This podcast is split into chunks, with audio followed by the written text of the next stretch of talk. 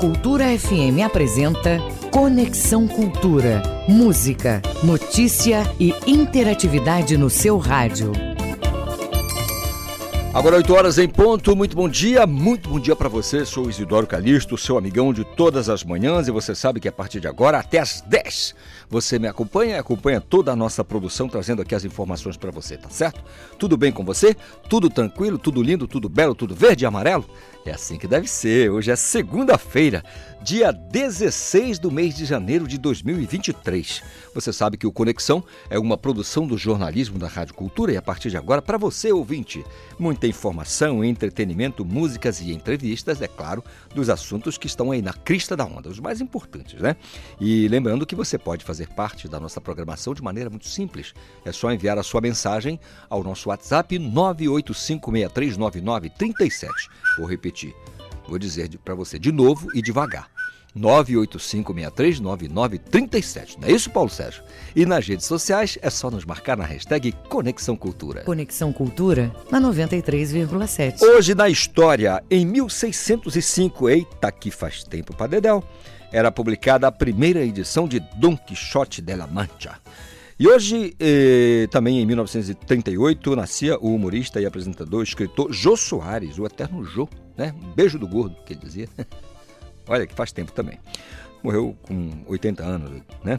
No programa de hoje vamos conversar com a advogada Samila Guzmão. Ela vai dar dicas e esclarecer dúvidas para gente sobre o seguro-desemprego, muito importante.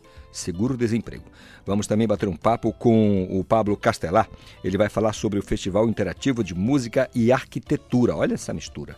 Ele, que vai acontecer, claro, aqui na capital.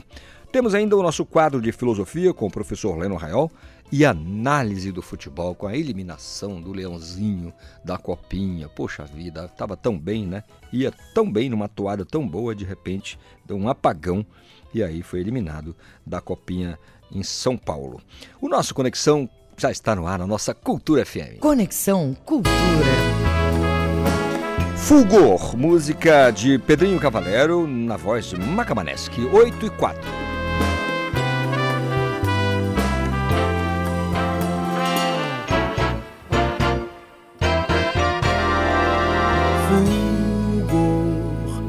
é o que traduz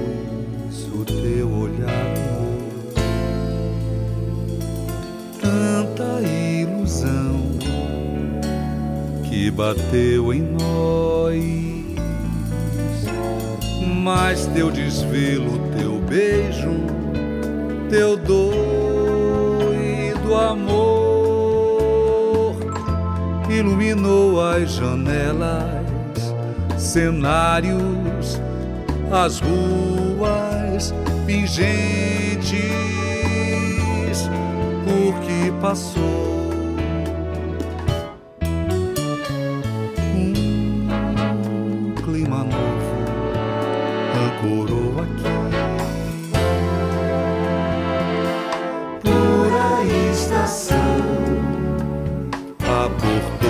Aqui.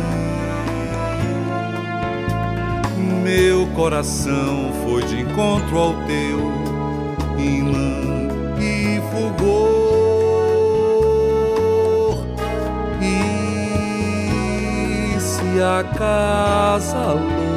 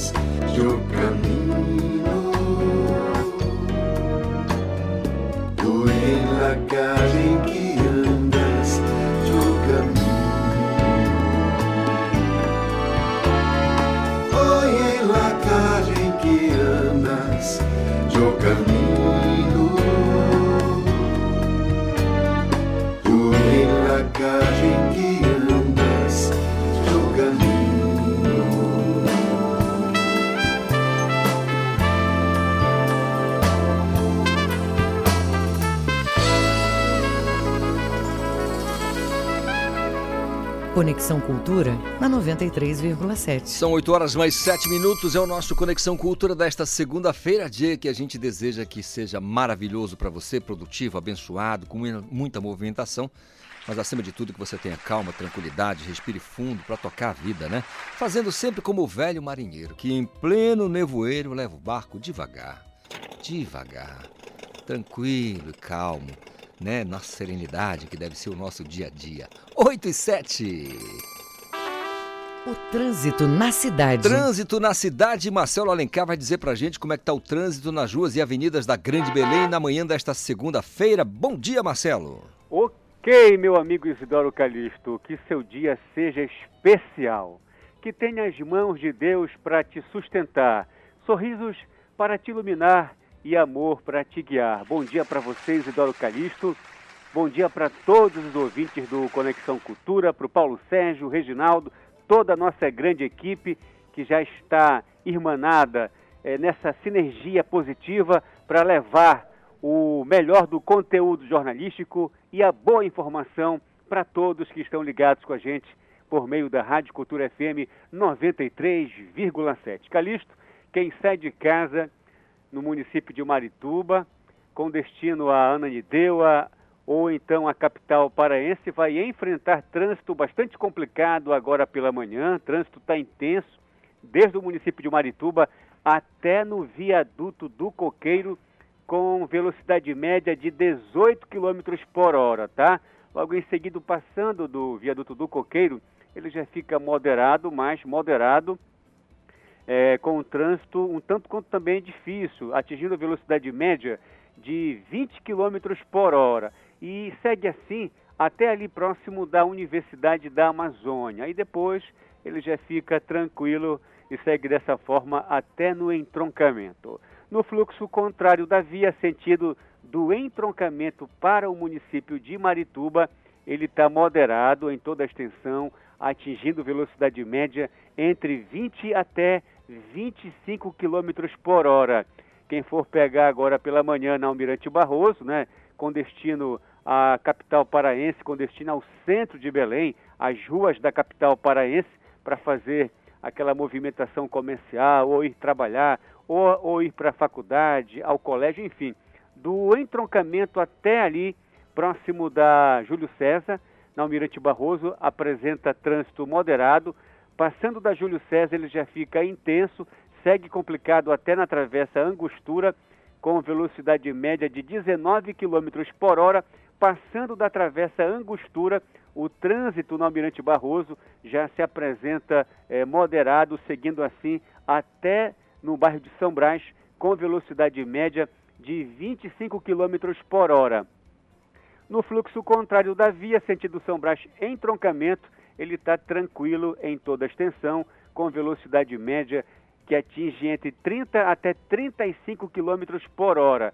O trânsito também está difícil agora pela manhã, Calixto na João Paulo II, tá? Quem está na Almirante, Mário Covas e vai pegar agora João Paulo II pelo viaduto do Coqueiro, vai encontrar trânsito complicado, tá, tá moderado do viaduto do Coqueiro até o batalhão é, ambiental da Polícia Militar do Estado do Pará com velocidade média de 25 até 28 km por hora, passando do batalhão ambiental da PM, ele já fica intenso, complicado e segue assim é, com velocidade média de 16 km por hora até ali próximo da travessa Angostura. Passando da Angostura, ele já fica moderado e segue moderado até na Avenida Ceará. No fluxo contrário da via, na João Paulo II, é, desde a esquina da Avenida Será até o viaduto do Coqueiro, ele está moderado em toda a extensão.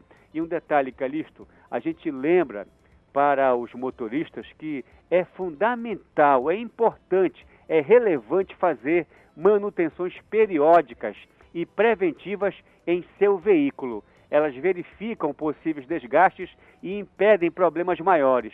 Cuidar dos pneus, óleo, freio e faróis ajuda a garantir a segurança no trânsito, evitando acidentes por falha mecânica. Eu sou o Marcelo Alencar, falo direto do Departamento de Rádio Jornalismo para o Conexão Cultura, Volta no comando Isidoro Calixto. Muito obrigado, Marcelo Alencar, falando do trânsito nas ruas e avenidas da Grande Belém.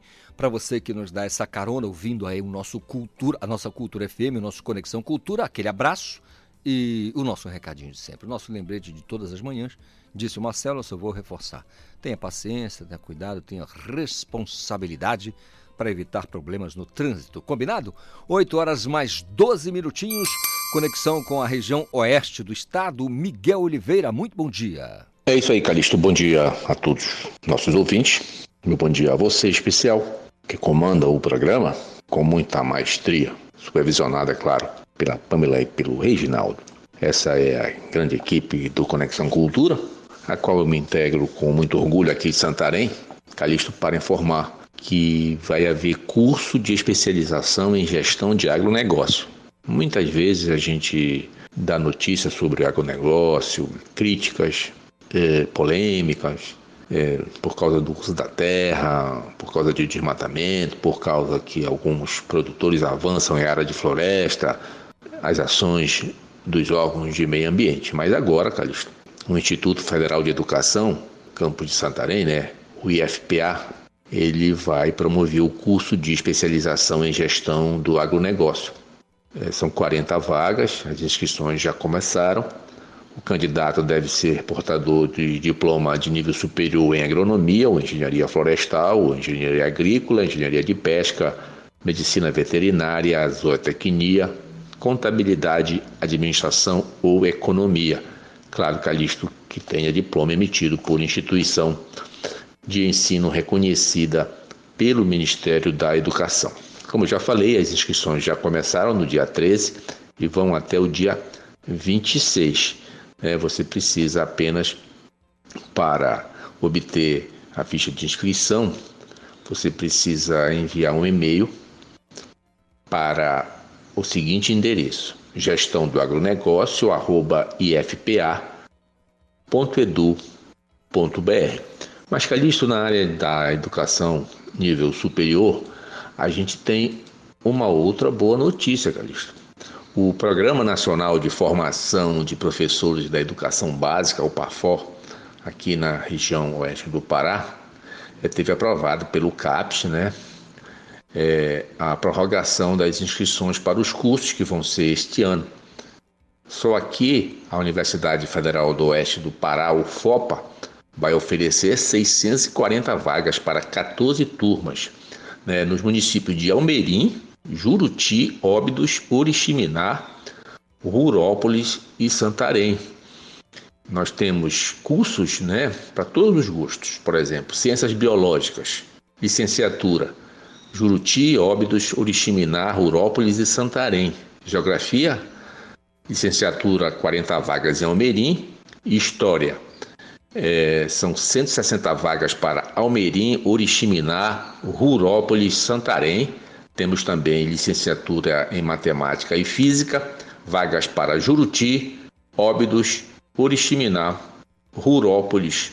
Né? São cursos que serão oferecidos para é, aperfeiçoamento, especialização é, aqui na região oeste do estado, cara. Então a gente tem essa notícia aí do curso de gestão de agronegócio superior, né? Um curso é, de especialização, melhor dizendo, vai formar uma mão de obra para uma atividade calística que a gente sabe que cresce, cresce aqui na região. É, só no Planalto Santareno nós temos mais de 100 mil hectares de soja plantados, né? E também do milho safrinha nesse mesmo, nessa mesma área. Portanto, nada melhor do que a educação, do que o conhecimento para melhorar não só a produtividade, o uso da terra de forma racional e também nos cursos do PAFLOR, que os professores sejam especializados e possam obter cursos de nível superior àqueles que ainda não têm. Era isso, Calixto. Estamos aqui em Santarém. Amanhã estaremos de volta. Grande abraço a todos. Grande abraço, Miguel Oliveira, com as informações, as notícias da região oeste do estado do Pará cidade de Santarém. Pense numa cidade bonita. Abraço aqui ao pessoal da PRE, Polícia Rodoviária do Estado, que compõe naturalmente o BPRV, que é o Batalhão de Polícia Rodoviária do Estado do Pará, que tem um pelotão deslocado justamente para a região de Santarém para fazer a fiscalização do trânsito, né, de, de, documentação veicular naquela região, trabalhando em toda, todas as cidades ali do oeste do estado. Santarém é apenas a base, mas ali tem ao, ao longo da BR-163, mas não pela BR, porque a PRE cuida das PAs, as BRs são cuidadas pela Polícia Rodoviária Federal, portanto, as estradas ali estaduais são cuidadas por esses agentes da Polícia é, Militar, um grupamento especializado, um batalhão de polícia especializada, que é a Polícia Rodoviária do Estado. Então, aquele abraço a todos os policiais é, do BPRV que estão na região de Santarém. 8 e 17. O trânsito na cidade. Ô Marcelo, atualiza a gente do trânsito na cidade, Marcelo. Exatamente, Calixto. É, a gente acabou de receber informações precisas que, infelizmente, acabou de ocorrer agora há pouco um acidente de trânsito de grave proporções aqui mesmo na Rua dos Pariquis, bem na esquina da Avenida Alcindo Cacela. Então, você que está na José Bonifácio ou em outra rua e pretende ingressar na Rua dos Pariquis, a gente orienta que evite o trecho da Rua dos Pariquis, próximo da Alcido Cacela, porque infelizmente, lamentavelmente, ocorreu um acidente de trânsito de grave proporções e com isso congestionou a via, atingindo velocidade média de 9 km por hora. Aproveitamos a oportunidade da audiência do Conexão Cultura para alertarmos e chamarmos a atenção do SAMU e também é, da CEMOB para dar uma passadinha por lá, principalmente a equipe do SAMU, porque como é um acidente de grave proporções, é importante a presença da instituição. Marcelo Alencar, direto do Departamento de Rádio Jornalismo para o Conexão Cultura, volta no comando Isidoro Calixto. Obrigado, Marcelo Alencar, por tanto acidente aqui pertinho da gente, aqui na, na Pariquis, no bairro da Cremação. A gente tem e torce para que as pessoas tomem providências, as autoridades, para evitar o atravancamento no trânsito aí, aqui nessa, nessa região, né? A gente sabe que quando acontece o acidente, tem que tirar o veículo, remover. É importante que as autoridades tomem imediatamente providências no sentido de não deixar a, o trânsito ficar lento, porque atrapalha a vida do cidadão. São 8 e 19 Batei um papo agora com a advogada Samila, perdão, Samila Guzmão. Ela é advogada especialista em direito do trabalho e vai falar para a gente aqui sobre seguro-desemprego. Doutora Samila, bom dia, tudo bem? Bom dia, Isidoro, tudo bem? Bom dia a todas as ouvintes e ouvintes. Maravilha falar com a senhora, doutora. Explica para a gente, é, como a gente pergunta lá em Bujaru, o que de acho é seguro-desemprego? O que é o seguro-desemprego, tá? É um benefício integrante da Seguridade Social que é garantido pelo artigo 7 dos direitos sociais da nossa Constituição Federal. E ele tem por finalidade uh, prover assistência financeira temporária ao trabalhador que for dispensado sem justa causa. Entendido. Uma curiosidade acerca do seguro-desemprego. A pessoa trabalhou três meses e dois dias, portanto, saiu daquela fase que nós chamamos de experiência, né? O contrato virou um contrato por Sim. tempo indeterminado e aí ele é dispensado. Tem direito? É, depende, tá, Isidoro? A gente precisa analisar se essa é a primeira solicitação ou não tá? Uh, se for a primeira solicitação, uh, essa pessoa ainda não terá direito ao seguro-desemprego. Para que você tenha direito ao seguro-desemprego pela primeira vez, você teria que ter trabalhado primeiramente por 12 meses, ter tido 12 contribuições, tá? Uh, se for a partir da segunda solicitação do seguro-desemprego, é, basta que você tenha trabalhado a partir de seis meses consecutivos para que você tenha direito a três parcelas do seguro-desemprego. E a partir de então você tem direito a mais parcelas, dependendo do seu tempo de trabalho. Muito bem. O nosso ouvinte aqui, que é curioso, que é danado, já pergunta o seguinte, doutora Samila, eh, essas parcelas, nós estamos falando do, de, de que valor? Quanto, quanto é cada parcela dessa? Certo. As parcelas, Isidoro, elas são calculadas conforme o salário de contribuição do trabalhador, tá? Porém, hoje, em 2023, a partir do dia 11 de janeiro, nenhum pagamento do, do benefício do seguro-desemprego poderá ser inferior ao valor do salário mínimo, que hoje está no valor de R$ 1.302, certo? É, e a gente tem o valor, uh, o maior valor em 3 mil, uh, deixa eu verificar aqui só um segundinho.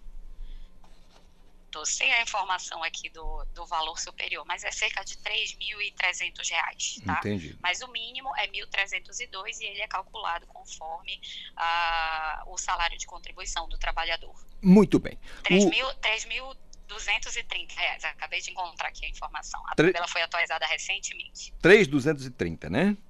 Isso, exatamente. Hum, muito legal. Agora, doutora, é, é uma outra curiosidade, aí parte, é objeto da, da curiosidade de quase todos aqui da produção. O sujeito teve, trabalhou um ano e dois meses em uma determinada empresa e nunca teve lá o seu vínculo empregatício formalizado. Estava na informalidade por Certo. alguma razão. Tudo bem, trouxe com uma re- reclamação trabalhista, cobrou-se todas as verbas, a empresa foi condenada. E como é que fica o seguro-desemprego neste caso? É, existem duas situações, tá? O, o juiz ele poderia determinar que a- a- o trabalhador fosse habilitado perante o seguro-desemprego através de um alvará é, e ele fornece, né, a documentação, uma ata é, de sentença determinando essa habilitação ou, é, em segundo caso, esse seguro-desemprego ele pode ser indenizado. O que significa isso? A empresa, considerando que não reconheceu o vínculo, não cumpriu com a sua obrigação devida no momento adequado, eh, será obrigada a indenizar o trabalhador, ou seja, fazer o pagamento eh, no lugar da Previdência Social. E aí esse valor ele é somado a eventuais verbas devidas ao trabalhador decorrente do, da reclamação trabalhista e o trabalhador receberá diretamente da empresa esse valor relativo às parcelas do seguro-desemprego. Muito bem. Portanto, seria pouco inteligente da empresa não, não fazer tudo direitinho, né? Reconhecer o vínculo ali. Perfeitamente, com certeza. Muito legal. Agora, o, o- um outro detalhe com relação a- ao seguro-desemprego. Eh, ele é solicitado, no caso de quem está habilitado, né? Do trabalhador que preenche os Sim. requisitos. É, ele é imediatamente após o recebimento das verbas? Em que momento ele, é- ele é solicitado? O, o seguro-desemprego eh, ele poderá ser solicitado a partir do sétimo dia após a demissão, após a, a, a demissão do trabalhador. A demissão não, o prazo de Desligamento, né? da- das verbas decisórias. Uhum. E ele pode ser solicitado diretamente no site eh, www.gov.br, é o portal né, do governo federal. Ah, e hoje em dia a gente já pode fazer essa solicitação totalmente virtual. Porém, eh, a, gente sabe que muitas pessoas ainda têm dificuldade né, com essa ferramenta, então a gente pode solicitar ah, através das superintendências regionais do trabalho, após um agendamento através do- da central 158. Doutora Samila, o seguro-desemprego eh, não pode, de alguma forma, ser solicitado por alguém que tenha algum tipo de ganho? Ou seja, que tenha, este- esteja recebendo, porque é para o desempregado, seguro-desemprego, né? Se a pessoa Isso, tem. perfeitamente. E se esse vínculo for informal, doutora? Se, se esse vínculo, É, se ele for informal. Se, se, se a pessoa estiver recebendo aquele benefício previdenciário de prestação continuada, ela também não terá direito ao seguro-desemprego.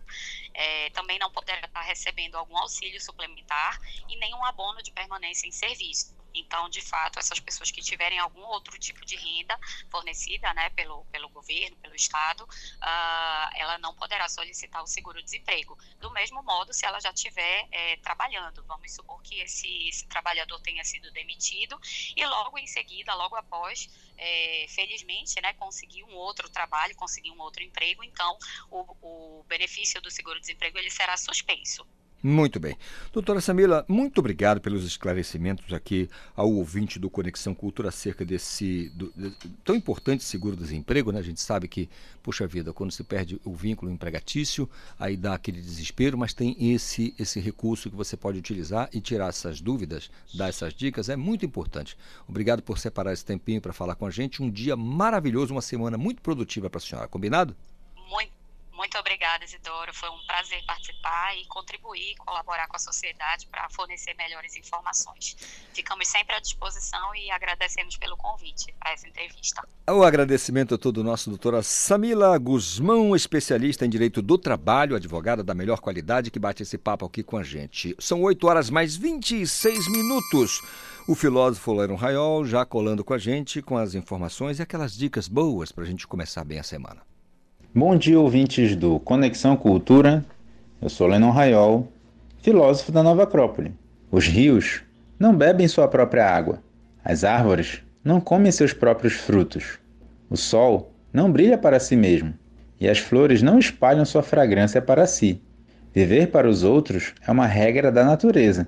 A vida é boa quando você está feliz, mas a vida é muito melhor quando os outros estão felizes por sua causa. Hoje, vamos conversar a respeito da virtude do serviço, que atualmente é muito mal compreendida. Temos uma ideia meio equivocada de que servir é ser um serviçal, ser um servo, como se dizia na Idade Média, e isso significava um símbolo de inferioridade. Porém, não há nada mais equivocado do que isso. As coisas têm valor à medida que servem, que ocupam um lugar no mundo, que fazem diferença para outro ser, como foi citado na frase inicial. Por que será que jogamos fora todos os objetos que não nos servem mais? Será então que se eu me recuso a servir, não vou acabar sendo descartado pelo próprio universo? Servir é uma necessidade de todos os seres que existem. Eu existo, eu sirvo. Eu presto algum serviço. Eu faço a diferença. Eu marco minha presença no mundo somando algo, acrescentando algo. Na vida, existe muito espaço vazio. Os vazios que ela deixa são propositais, para que cada um possa encontrar o seu lugar, preenchendo esses vazios. E ao nos encaixarmos com a vida, nos tornamos auxiliares dela. E isso é tremendamente importante. A grande meta do ser humano é fazer a diferença, não vir ao mundo por nada, e sim sair daqui melhor do que entrou e deixar o mundo, ainda que seja um pouquinho melhor, porque eu passei por aqui. É através da virtude do serviço que podemos obter isso. É o serviço que nos coloca numa posição de fazermos diferença e não vivermos em vão. Existe uma angústia especial, um vazio positivo dentro de nós, e o que poderia preenchê-lo seria a virtude do serviço. Às vezes, esse vazio é ânsia por servir, é ânsia por fazer diferença, é a ânsia, sobretudo, por não viver em vão. Essa sede tremenda que existe dentro de nós só pode ser saciada pela virtude do serviço bem exercida. Eu sou Leno Raiol, filósofo da Nova Acrópole Belém. Siga a gente no Instagram, arroba Nova Acrópole Belém. Até a próxima semana. Até a próxima semana, professor Leno Raiol. São 8 horas mais 28 minutos. Gabriel Rodrigues pintando com a gente aqui no Conexão Cultura para trazer os destaques do Esporte Cultura logo mais a uma e meia da tarde. Ô, Gabriel Leãozinho, não se garantiu, deixou a tigela cair, Gabriel. Bom dia. Olá, Calixto. Bom dia para você, bom dia para todos os ouvintes. Exatamente. Remo fora da Copa São Paulo de Futebol Júnior, perdeu para o Fortaleza. Um jogo onde o Remo Teve um primeiro tempo melhor, mais oportunidades, só que no segundo tempo a equipe cearense se sobrepôs. Foi o melhor desempenho do Remo em uma Copa São Paulo de Futebol Júnior da história. A gente vai falar sobre esse jogo. A gente também vai falar sobre o Remo profissional. O Remo empatou com o Caeté em 1 a 1 um jogo onde o Remo não, não, não teve uma boa postura, né? A torcida não gostou muito do que viu lá no estádio Banco Paraguai, não. A gente também vai falar do Paysandu, que fez seu primeiro e único jogo treino antes da disputa do Parazão Bampará 2023, venceu a seleção de Barcarena pelo placar de 2 a 0. O Paysandu que anunciou a contratação do meia Fernando Gabriel, é o retorno. Fernando Gabriel passou pelo Paysandu em 2017. Ainda informações das equipes do interior do estado que disputam o Parazão, que realizaram também amistosos por aí pelo estado e muito mais. O Esporte Cultura começa a partir de uma e meia da tarde. Obrigado, Gabriel Rodrigues. A uma e meia da tarde, Esporte Cultura na TV Cultura 2.1. Eu sei que você se liga na programação. Agora, 8h31, intervalo, eu volto já já. Estamos apresentando Conexão Cultura.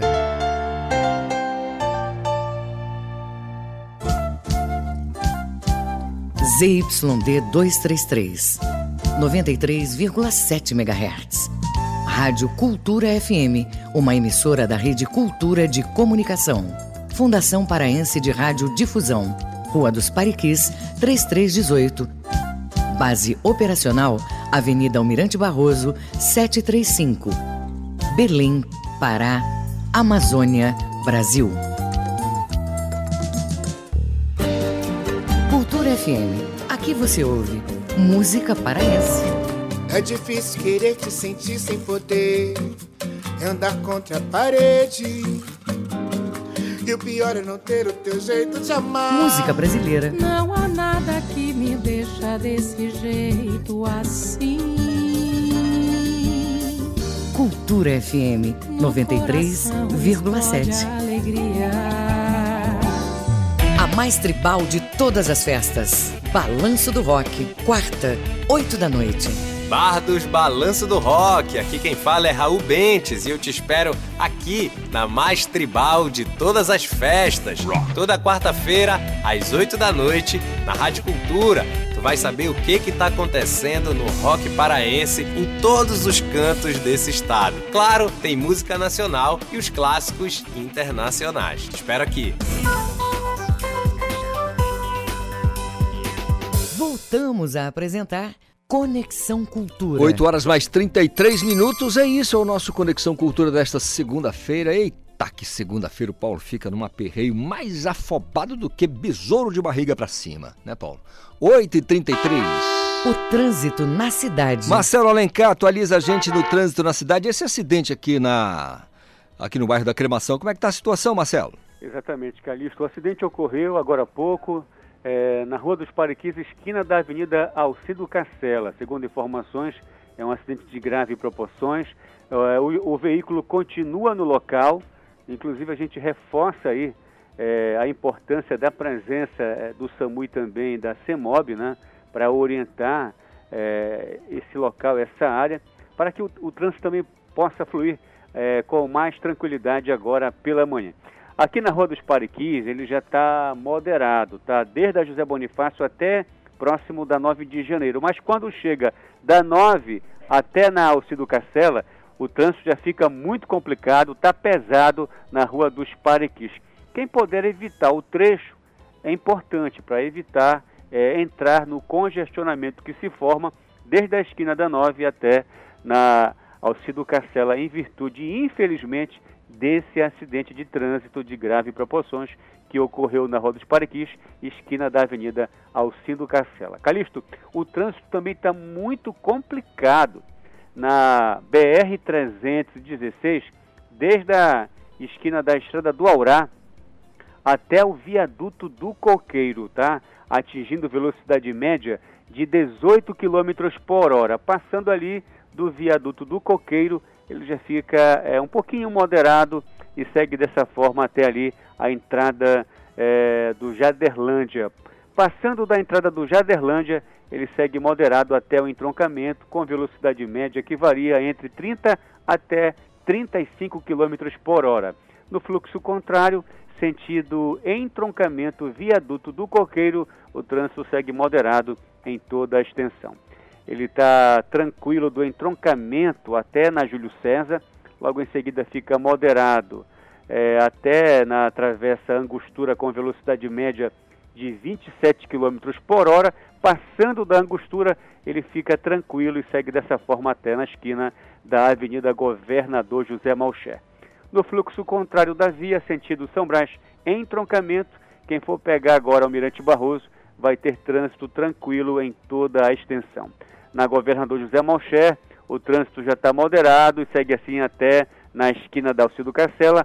Logo depois ele fica tranquilo e dessa forma ele vai seguindo até na Praça da República. Está pesado na Generalíssimo Deodoro. Também está muito complicado na 14 de março, com velocidade média de 7 km por hora. Ele segue muito difícil também, complicado, na Travessa Rui Barbosa, com velocidade média de 9 km por hora. Marcelo Alencar, direto do Departamento de Rádio Jornalismo para o Conexão Cultura, volta no comando Isidoro Calixto. Obrigado, Marcelo. Informações do trânsito, portanto, esse acidente aí vamos seguir apurando, né? O que ocorreu, se teve, tivemos perdas né, humanas, né, se teve baixa é, nesse acidente por série de, de proporção é, fora do normal. Eh, de um acidente, de uma simples batida, vamos apurar, é, vamos ver o que de fato aconteceu e trazer as informações para você aqui ao longo do nosso Conexão desta segunda-feira. É por isso que eu digo, é por isso que eu insisto na canção, como diz o Lulu. Né? Insistimos então na canção. Trânsito tem que ter cuidado, tem que ter atenção, tem que ter responsabilidade. Porque quando acontece um acidente, aí vem aquela velha frase do cancioneiro popular: é um tal do meu peito doer. Agora são 8h37. Na última quinta-feira estreou o reality paraense Dinastia Drag. O programa foi idealizado pelas drags Tristan Soledade e Brigitte Liberté e produzido pelo coletivo Noite Suja. O programa conta com a participação de 16 drags paraenses e de cinco famílias drags. Quem vai dar detalhes pra gente é a drag Tristan Soledade. Bom dia, tudo bem? Bom dia, Calixto. Bom dia a todo mundo que está ouvindo aí, né? Uma grande honra estar aqui presente nesse início de semana. né? Poxa, que legal. Foi, foi um fim de semana legal para vocês? Nossa, está sendo, né? Apesar de tudo aí, com todas as questões políticas do país ainda explodindo no Brasil, a gente tem tentado caminhar em paz. Eu imagino. Agora, esse projeto, na verdade, pode chamar de projeto, né? É um Isso. reality eh, com drags. Só explica pra gente como é que funciona. Isso, exatamente. Esse foi um projeto que a gente começou a escrever em abril de 2021 e a gente conseguiu gravar em agosto de 2022, do ano passado, né? Então a gente está caminhando agora para o terceiro ano de produção. O Dinastia Drag é um reality show que envolve 16 drag queens paraenses, né? É dividido em quatro grupos. Esses grupos são as house. Essas house, house é o título que a gente dá para esses nichos, para essas famílias de drag queens. Né? House, house é família? É- Isso, é, é house, que é. H-A-U-S, é uma gíria norte-americana para house, né? que é de casa. casa, Isso, sim, isso. entendido. E aí são quatro grupos, né? São quatro house competindo pelo título de maior dinastia drag. Né? É uma realização do coletivo Noite Suja, que eu idealizei lá em 2013, então a gente está completando 10 anos agora de atuação, né? Na, na arte, na cultura LGBT aqui na Amazônia. E desde, que- desde que nós começamos a produzir eventos e cultura aqui na região amazônica, a gente vem coroando Rainhas Noite Suja. Como a gente ia chegar na décima coroação, a gente pensou em não só coroar uma pessoa, mas uma família, né? Não só uma drag, mas uma família de drag queens. Esse E daí veio Um número fechado, 10, né? Então, isso, importante. simbólico, né? Simbólico, é E verdade. aí veio essa ideia de produzir o Dinastia Drag, que a gente teve, a gente conseguiu ter patrocínio da Natura, né? Hum. Através da Lei de Incentivo à Cultura Semear. Então a gente, tá- o primeiro episódio saiu agora, né? E- Então, E, e, e onde o pessoal pode acompanhar? Como é que é? ah, todo mundo pode acompanhar no canal do YouTube da Noite Suja. Só digitar Noite Suja ou Dinastia Drag no YouTube Que já tá tudo vai lá. ter um- Isso. o ah, primeiro o- episódio foi lançado. O, o, o próprio ah, ah, algoritmo já leva para. Isso, exatamente. E aí os episódios saem toda quinta-feira às 19 horas. Essa semana vai sair o segundo episódio. Divertido. Nossa, demais. é muito legal ver como as, como as drags mesmo que estão participando estão com sangue nos olhos, né? Pra conseguir esse título. Porque além do título de maior dinastia drag, a House que vencer leva o prêmio de 10 mil reais. Olha aí, tem uma graninha no meio, né? Exatamente. Agora, eu fico curioso assim com, com, com o processo de seleção da- das drags. Como é que acontece? Bom, acho que nesse momento foi interessante pensar que era um reality show, né? Então a gente recebeu as inscrições das casas, né, das house, e a gente teve que analisar. A gente, juntamente a produção, teve que analisar todas as participantes, uma a uma, né, para entender como era que se formava essa família. E aí, se tratando de reality show, realmente foi pesado o que renderia, quais personalidades iriam render para televisão, né, para tela e para um reality show mesmo, porque afinal de contas é entretenimento, né? Entretenimento. Não basta ser drag, tem que render, né? É, Exatamente. E aí foi pensado dessa forma, né? Após diversas inscrições, né? Após esse período todo de inscrição, a gente conseguiu selecionar essas 16 casas aí. Show de bola. E, e assim, o- já o- teve o primeiro, o primeiro episódio. Primeiro episódio. Foi que dia? Foi quinta-feira Quinta-feira. passada agora, dia 12, aniversário de Belém. Sim, e o feedback? ah, nossa, tá sendo. Ainda tá acontecendo, né? É. Teve, teve o, o, o lançamento no dia. Uhum. É, esse lançamento teve uma recepção do público muito calorosa, assim, o público ainda tá, tá acompanhando, ainda tá assistindo, né? A gente tá vendo os números subindo também, das visualizações, assim. E a gente também teve um lançamento do, do reality show que foi em dezembro do ano passado, né? Foi um evento onde todas as houses puderam fazer um show para quem estivesse é, presente ali no evento, né? E nesse evento também a gente exibiu esse primeiro episódio de forma exclusiva para quem estava ali. Então, esse primeiro episódio, ele, o nome dele é Por Dentro das Casas, que é um episódio onde todas as drags falam sobre a, a sua vivência né, na arte aqui na Amazônia e o que elas vão fazer para defender o legado da sua casa também e Entendi. conquistar o título. Agora, Tristan, é, no, pelo que, claro, você conhece ali, é uma informação mais de bastidor pra gente. Sim. É, as participantes, elas tem atividades paralelas à, à arte? Como é que é a vida? Sim, inclusive, é, inclusive nesse primeiro episódio elas falam exatamente sobre isso, né? É, quando a gente pergunta quais foram as dificuldades, né? Qual era, qual era a maior adversária na competição, e muitas falam isso, né? Falam que, tipo, nossa, a gente está tentando organizar nossa vida paralela, né? Nosso trabalho no horário comercial, hum. com esse trabalho que até então era, era um trabalho de uma vida noturna, né? A Noite Suja, inclusive, tem, tem esse papel de tentar trazer a luz do dia e levar para as ruas e colocar realmente para que todo mundo possa consumir a arte drag.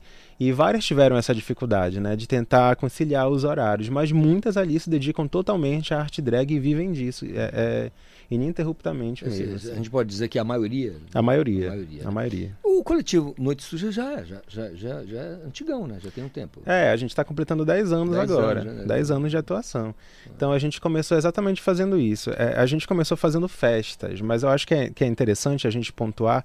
Quando a gente pensa em festa, a gente pensa que é que é oba-oba, muitas vezes que é bagunça, né? Mas na verdade, no nosso contexto, no contexto LGBT, é muito importante terem essa, essas festas que são pontos de encontro para pessoas que muitas vezes se sentem deslocadas na sociedade, né? Para muitos corpos que são demonizados. Inclusive, na Noite Suja foi onde surgiu o movimento artístico das demônias. É, né? Acaba sendo uma congregação. É, exatamente. Congregar ali Então é muito importante que a gente possa é, manter esses espaços de encontro, né? esses pontos de encontro que é onde essas relações se fortalecem. Né? A gente acaba fortalecendo essa rede de sociabilidade entre pessoas que têm a mesma vivência. Legal. Vamos então é, reforçar aqui, Tristan, é, onde o pessoal tem acesso, porque eu tenho certeza que esse é o que o ouvinte quer saber agora. Isso. Ficou curioso do outro lado, né? Está nos escutando aqui. Quer saber onde acessar direitinho para poder acompanhar os episódios e de repente interagir, eh, elogiar, enfim, fazer a crítica dele, né? Eu imagino que esteja aberto a tudo Sim, isso. com né? certeza. Como é que faz? Só para a gente reforçar. Sim. É, toda quinta-feira, às 19 horas, no canal do YouTube da Noite Suja. Só digitar ou Noite Suja ou Dinastia Drag, ou procurar em qualquer rede social também, só digitar Noite Suja que vai encontrar todas as informações, que as nossas redes sociais agora elas estão bombando das informações, né? Então a gente está a todo vapor com esses processos agora. E, e, todos os episódios vão sair, agora vai sair o segundo episódio. Mas fica na, na rede? Isso, ou, tá online lá, tá postado. Fica, fica postado, a pessoa pode rever? Pode, pode rever. De repente. Aceitamos críticas também. Não, gente... Às vezes a crítica é uma sugestão, né? exatamente. Uma, vai com uma sugestão, uma boa sugestão. Isso aí, só, só para reforçar como é que funciona a dinâmica, é, a cada episódio tem uma eliminação. Hum. Né? Então elas vão sendo eliminadas e elas são postas a desafios e provas que permeiam ali as linguagens que são utilizadas utilizadas dentro da arte drag, né? Dança, canto, coreografia, maquiagem, desfile. E após esses desafios, elas vão sendo eliminadas até que chega a coroação final. Ah, isso deve, ser, deve ter gostado demais a curiosidade ah, do nosso ouvinte aqui, que vai certamente buscar aí esse link. Eh, a pessoa que assistiu pode pegar esse link e enviar para alguém. Isso, com certeza. Enviar, enviar no grupo da família, para os amigos, todos. Aí a gente também quer esse feedback do público, né? Para que a gente consiga produzir claro. cada vez mais. É, é a gente tem que ver o público consumindo. E, e, trabalhar também essa questão do preconceito. Eu imagino que Nossa, seja uma exatamente. bela ferramenta. É, exatamente. Isso, né? Na verdade, com a pandemia e com as leis de incentivo à cultura, a gente foi entendendo que o audiovisual era muito importante, né? Para que a gente conseguisse deixar registrado na história na história da arte da Amazônia, na história da produção cultural, né, o que a gente está fazendo aqui. Muitas vezes, muitos desses artistas param de produzir por falta de incentivo financeiro, principalmente.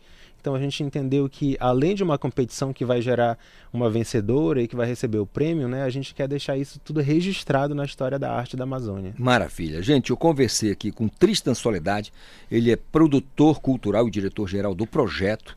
É, falando aqui da Dinastia Drag, que é um reality show é, aqui da capital e que você pode acompanhar aí através do canal é, do coletivo Noite Suja. Então, olha, Tristan, muito obrigado pela vinda aqui. Eu que agradeço, é uma honra. Dia, tá? Exatamente, uma boa semana para nós. Maravilha. São 8 horas mais 46 minutos, Paulo Sérgio. Vamos falar agora com a doutora Juliana Galvão, porque ela está apressada que está danada, está do outro lado do navio. Ela fala sobre, trabalho, né? A, a doutora Juliana, além de uma baita psicóloga, ela é recrutadora, sabe tudo desse mercado de trabalho e vai dizer para gente, dá para ser feliz no trabalho, doutora Juliana? Bom dia. Bom dia, Calixto. Bom dia para todo mundo que está ouvindo a gente. E aí, tu sabes que mora dessa, né? A gente já tirou uma tapi. Mentira, tá muito frio. Tô até com medo de sair na rua hoje. Mas a perguntinha, adoro fazer uma perguntinha, né? Segunda é dia da gente falar de trabalho, mas eu começo essa semana fazendo essa perguntinha porque aqui no estado vizinho a gente está com friozinho, uma momó, né? Aquela moleza desse friozinho, mas eu sei que aí em Belém, aí no Pará também, essa época, de Torói, tá todo mundo naquele friozinho. Aí a pergunta que não quer falar, dá para ser feliz no tra trabalho? Mesmo nessa molezinha, mesmo nesse friozinho, a vontade de ficar na rede é grande. E o pior, a gente quer ficar na rede com um lençol de rede. Né? Assim funciona? Não sei se para ti é assim. Mas comigo rola muito isso. Eu gosto daquela rede que, que né, tem mais de 10 anos, mas já virou lençol. E a pergunta é essa, né? Será que dá para ser feliz? Aproveito e falo contigo, ouvinte que está aí do outro lado acompanhando a gente.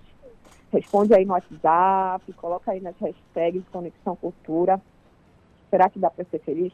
Eu fiz uma enquete no meu Instagram, Calixto, e aí é, ela foi até otimista. 70% das pessoas disseram que dá para ser feliz no trabalho. Tá ótimo, né? Parece ser um índice bacana, né? Algumas pessoas participaram. De 50 pessoas responderam nessa minha amostra aqui, nessa, nesse meu pequeno experimento. Só que aí ficou a dúvida, né? Eu coloquei uma pergunta assim, é, para ti o que é ser feliz no trabalho? Ou o que é felicidade no trabalho? E a maioria das pessoas colocou estar de folga, é, quando chega sexta-feira, quando tem um feriado, aí é uma conta que não fecha, né?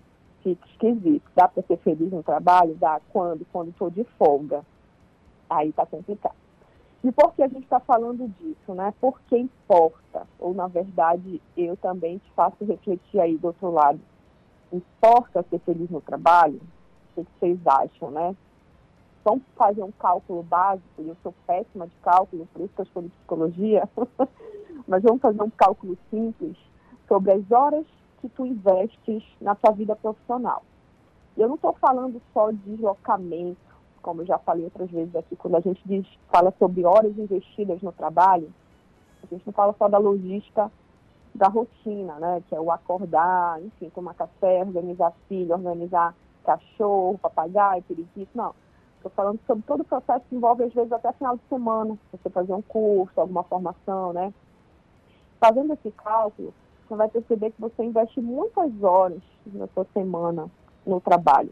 E aí, quando você também amplia isso para número de dias, meses, você vai ver que há um forte investimento de vida no ambiente profissional. E aí não dá certo você esperar ter uma folga, você esperar férias. Quer dizer, você vai trabalhar 11 meses e aí vai esperar o único mês lá de férias para ser feliz. Não dá, porque você está vivendo todos esses meses, todas essas horas de trabalho. E isso impacta na sua saúde. Às vezes a conta chega rápido, às vezes não demora para você apresentar um problema de saúde.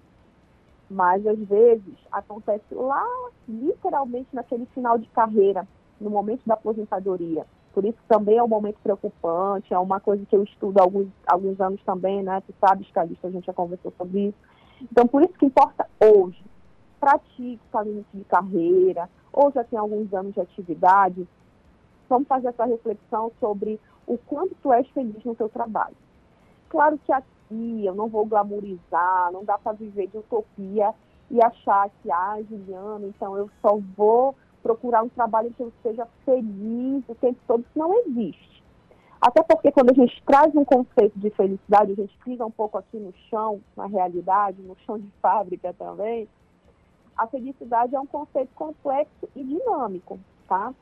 É importante a gente tomar cuidado com essa ilusão de que, ah, não, mas eu, muita gente, eu já entrevistei, como tu dizes, né, eu também sou recrutadora, já entrevistei muita gente em seleção de emprego, de trabalho, tem muita gente que às vezes fica pulando, como a gente brinca, né? Pulando de, de lugar para lugar e não para em uma empresa, em uma instituição, porque parece que não consegue também essa satisfação. Por isso importa entender que a felicidade é um conceito dinâmico, ela é feita de recortes, de satisfação, de alegria, de reconhecimento, de empolgação também, mas existe também, ela intercala com momentos de dificuldade. Agora, quais seriam os fatores? Vamos pensar aqui, né? Tá, a gente está falando até então, parece que está muito fora da realidade. Felicidade, felicidade. O que que influencia para me sentir bem no meu trabalho? A gente pode falar dos fatores é, externos, né, extrínsecos, ou fatores intrínsecos, né? Os fatores estão mais relacionados à minha forma de enxergar. Vamos pensar nos fatores externos. O que, que influencia a sua felicidade no seu trabalho? Primeira coisa, as pessoas dizem, responderam também para mim lá no Instagram, grana, bufunfa, faz-me rir. Então é isso, o dinheiro influencia? É óbvio. Ah, então dinheiro não traz felicidade? A gente acaba de entender, né? a gente está falando de felicidade no trabalho, o dinheiro contribui sim. Ele não é o único fator, ele não é o determinante, ele pode até ser determinante no primeiro momento, tá? Que aí a gente tá, traz até uma teoria, quem quiser depois daquela gulgada, aquela pesquisada, é a teoria da motivação de Maslow, né? Muita gente, não só da psicologia, mas da área de humanas estuda, ele, ele transforma os fatores motivacionais em uma pirâmide. E lá na base dessa pirâmide está a remuneração, né? São os fatores mais basilares, mais iniciais. Então, sim, a remuneração ela pode ser um fator determinante para ti no início de uma escolha profissional, mas depois tem outras coisas, para além do dinheiro, tem, tem outras necessidades, as relações com colegas, a sensação de reconhecimento, mas basicamente sim, um fator importante é o dinheiro. Se você não tem um salário digno, se você não tem um salário coerente condizente, é difícil você se sentir feliz trabalhando. Você acaba virando uma, um robozinho, uma máquina de fazer o quê? De pagar o seu próprio boleto. Então você acaba vi, vivendo aquele ciclo, né? De trabalhar simplesmente para pagar umas contas que às vezes nem consegue, enfim, é uma situação complicada. Então, se você repensa, inclusive, isso hoje, se você está se percebendo nesse ciclo doentio e vicioso, de estar ali né, é, numa condição ruim, financeiramente falando, tá? A gente traz esse recorte financeiro, é importante você reavaliar e ver, anotar e escrever quais são os possíveis caminhos para mudar essa realidade. Então, sim, dinheiro é um fator. Qual é outro fator, Juliano? Um fator externo do meu ambiente de trabalho que influencia se eu vou ser feliz ou não. Cadeira, mesa, computador, recursos do trabalho, recursos físicos, né? O que a gente pode até chamar aqui, bem grosso modo, de ergonomia, né? São aquelas condições se eu tenho uma mesa inadequada para eu passar horas trabalhando, aquilo ali está horrível. Né? Que não tem como ser feliz se você não tem uma boa cadeira ou um bom lugar, enfim, um lugar higiênico, um banheiro em condições. Então, é, parece besteira o que eu estou falando, mas não, tá? Isso é, é, como eu digo, não são vozes da minha cabeça, nem, nem, enfim, né? Não são fones que eu tive, não, isso é ciência, tá? Então, fatores prediais fatores de higiene do trabalho, como banheiro, uma cozinha para você às vezes fazer um lanchinho, é, a posição mesa e cadeira, esses fatores mais, digamos, é, objetivos, nem tanto comportamentais, eles influenciam também. Então seriam os fatores externos, né? A grana, a estrutura da organização. Um outro fator relações de trabalho, relações com os colegas de trabalho, relações com a chefia, o estilo da liderança. Se você tem um líder, uma liderança, um gestor, uma gestora mais acessível, mais, aspas, que eu não gosto tanto disso, mas mais humanizado, digamos assim, né? Mais tranquilo, que acessa os funcionários, faz uma roda de conversa ou chama para conversar individualmente, então, se você tem um estilo de liderança nesse sentido, isso provavelmente também influencia com que você seja feliz no trabalho. E a relação com os colegas. Se você tem uma equipe bacana, isso muda tudo. Existem vários relatos também que eu já ouvi de pessoas que às vezes estão num lugar ruim, tóxico, um ambiente de trabalho difícil. Mas quando você tem uma equipe legal, uma equipe gostosa para você passar suas horas do dia, você fica mais feliz. Então a gente falou de grana, falou de estrutura predial, falou de chefia, a chefia também influencia a nossa felicidade no trabalho, falou das relações com os colegas, beleza. Esses seriam os fatores que estão fora, né? Fora isso, a gente tem, também tem, é fato, a implicação política, né? O reflexo de como anda a política no país, é, de como estão essas questões é, mais institucionais em termos de, enfim, de governamentais mesmo, elas também influenciam a tua felicidade em tudo, né? Mas também no trabalho. É, um outro ponto que a gente pode pensar também, segurança, a tua segurança. Por exemplo, será que você mora num lugar seguro? O seu trajeto o seu trabalho te deixa com medo? Qual é o seu horário de trabalho? Né? Geralmente, pessoas que trabalham no período noturno têm esse problema também relacionado à segurança. Então, isso influencia a, o teu nível de felicidade ali naquela logística, naquela ida ou na volta ao trabalho também. Agora, vamos pensar nos fatores aqui individuais.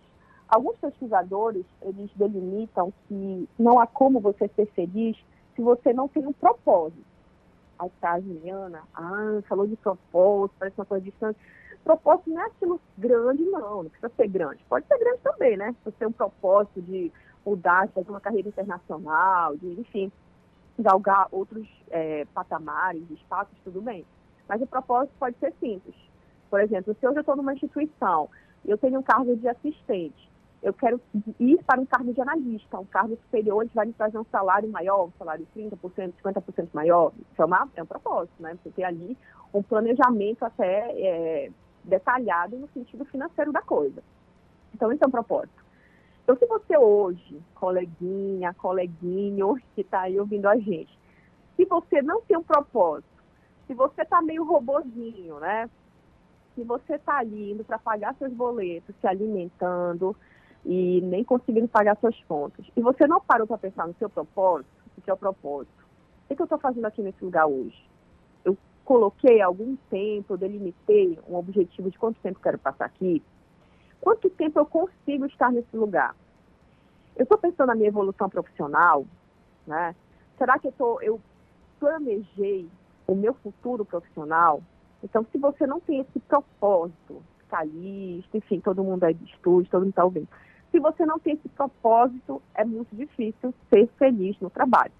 E aí, pai, Juliana, mas tá sempre feliz, eu quero saber como. Meu pai diria isso, Calixto. Meu pai, ele foi policial a vida toda e ele não tinha muito essa percepção. A gente conversa hoje sobre isso, né? Ele é aposentado, já tem uns anos e ele desconstruiu muita coisa depois que ele sentiu a vida de aposentado.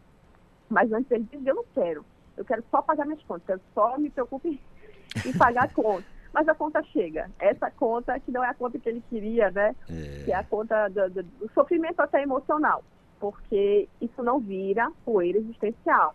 Se você está ali, se você passa horas do seu dia, você passa cinco dias da sua semana naquele lugar que não está te fazendo bem, isso não vai sumir, gente. Não vai virar poeira, não. Isso está sendo guardado ali num cofrinho, num crédito emocional. Isso você vai pagar, às vezes, com juros esse crédito emocional.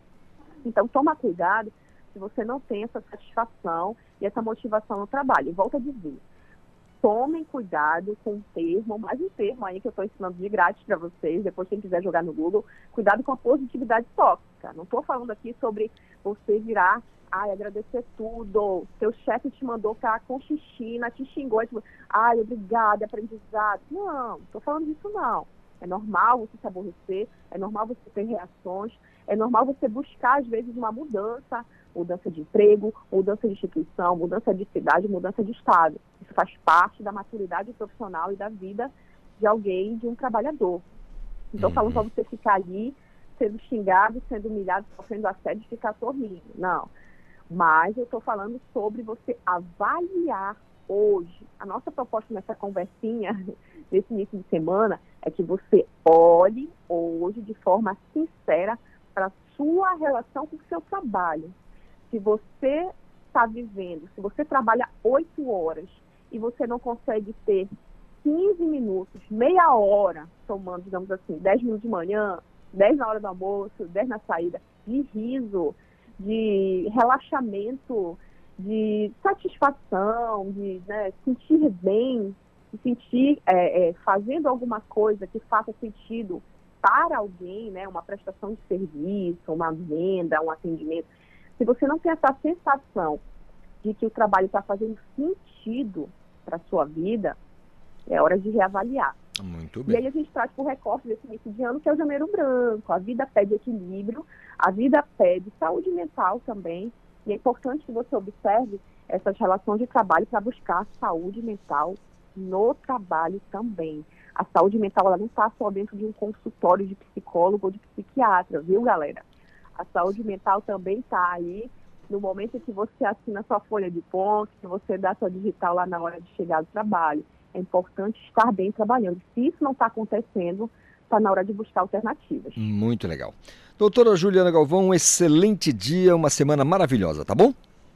Pra gente, boa semana. Quem quiser continuar conversando, tô lá no Instagram, arroba Psi. Bora ser feliz. Bora ser feliz. Nove horas mais dois minutinhos, intervalo. Tem Paulo Brasil com Cultura Vinil, já já eu volto.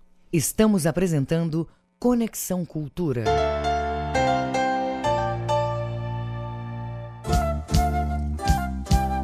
ZYD 233, 93,7 MHz. Rádio Cultura FM, uma emissora da Rede Cultura de Comunicação. Fundação Paraense de Rádio Difusão, Rua dos Pariquis, 3318. Base operacional, Avenida Almirante Barroso, 735. Berlim, Pará, Amazônia, Brasil. Todos os animais têm direitos assegurados por Declaração Universal. Quem escolhe ser tutor de um animal precisa reconhecer e cumprir as responsabilidades e os cuidados para uma vida digna. Pôr em risco a integridade de um animal, mesmo do que vive na rua, é considerado crime contra a vida e a pena de prisão varia de 2 a 5 anos. Prender, não levar ao veterinário ou tratar o animal de forma degradante também é crueldade. Para denunciar casos de maus tratos a animais domésticos, selvagens, nativos ou exóticos, ligue 190 ou entre em contato com o IBAMA. Cultura, rede de comunicação.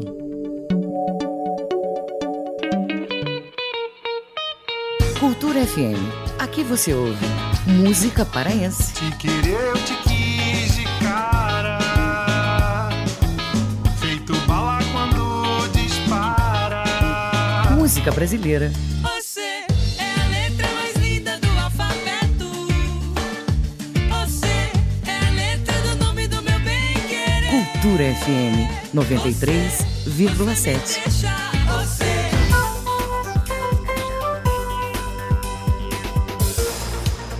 Cultura da hora. Estão abertas a partir de hoje as inscrições para a primeira etapa do Exame Nacional de Revalidação de Diplomas Médicos expedidos por Instituição de Educação Superior Estrangeiro Revalida 2023. Os interessados têm até o dia 20 para se inscrever por meio do sistema Revalida. O valor da taxa é 410 reais, devendo ser paga até o dia 26 por meio de guia de recolhimento da União. Segundo o Instituto Nacional de Estudos e Pesquisas Educacionais, Anísio Teixeira, o INEP, podem participar do exame profissionais brasileiros e estrangeiros em situação legal no Brasil que tenham diploma de graduação em medicina expedido por instituição de educação superior estrangeira reconhecida no país de origem ou órgão equivalente. Cultura da hora. Conexão Cultura na 93,7. A música, o fato, a memória, a história da música em long play. O compositor me disse que eu cantasse distraidamente. A gravadora Philips, depois Polygram, hoje Universal, lançava mais um LP de Elis Regina apenas com o título Elis. O disco era produzido por Mazola. A cantora consolida a cumplicidade com a dupla Milton Nascimento e Fernando Brant, conversando no bar sobre as asas da Pané. Descobri que as coisas mudam e que tudo é pequeno nas asas da pané. E a marcação em Ponta de Areia. Ponta de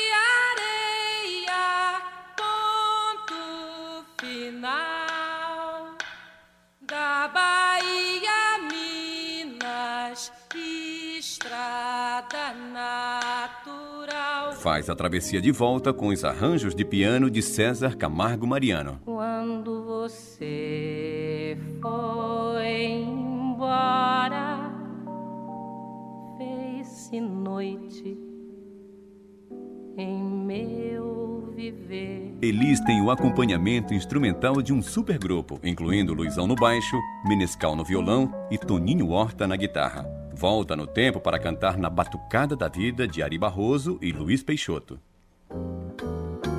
No dia em que eu apareci no mundo, juntou uma porção de vagabundo. Continua nos grandes compositores como Lupicínio Rodrigues e canta sua Maria Rosa. Vocês estão vendo aquela mulher de cabelos brancos vestindo farrapos. Dá um show de bossa em Amor até o fim de Gilberto Gil. Amor, que se acabar. Eu quero e sei que vou ficar.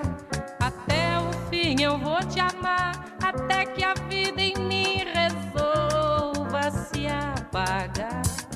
A dupla João Bosco e Aldir Blanc se faz presente na Caça Raposa. Um olhar de cão, as mãos são pernas e o verde da floresta. E continuam pontuando na voz de Elis o samba O Mestre Sala dos Mares. Glória aos piratas, às mulatas, às sereias.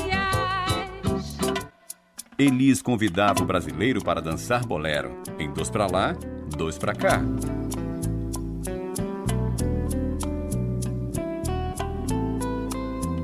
Elis Regina, de volta no Cultura Vinil. Sentindo frio em minha alma, te convidei pra dançar. A tua voz me acalmava. São dois pra lá, dois pra cá.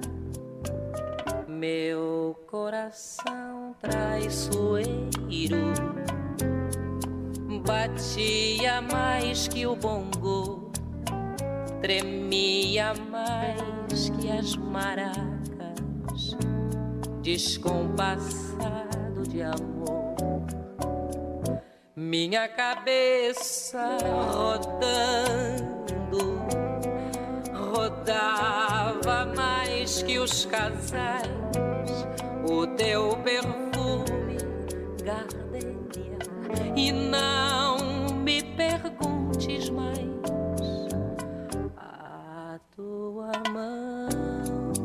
pescoço, as tuas costas macias.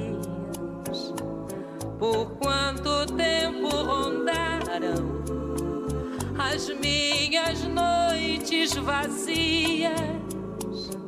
No dedo um falso brilhante, brincos iguais ao colar e a ponta de um torturante band-aid no calcanhar. Eu hoje me embriagando de uísque com guaraná. Ouvi tua voz murmurando: são dois pra lá, dois pra cá.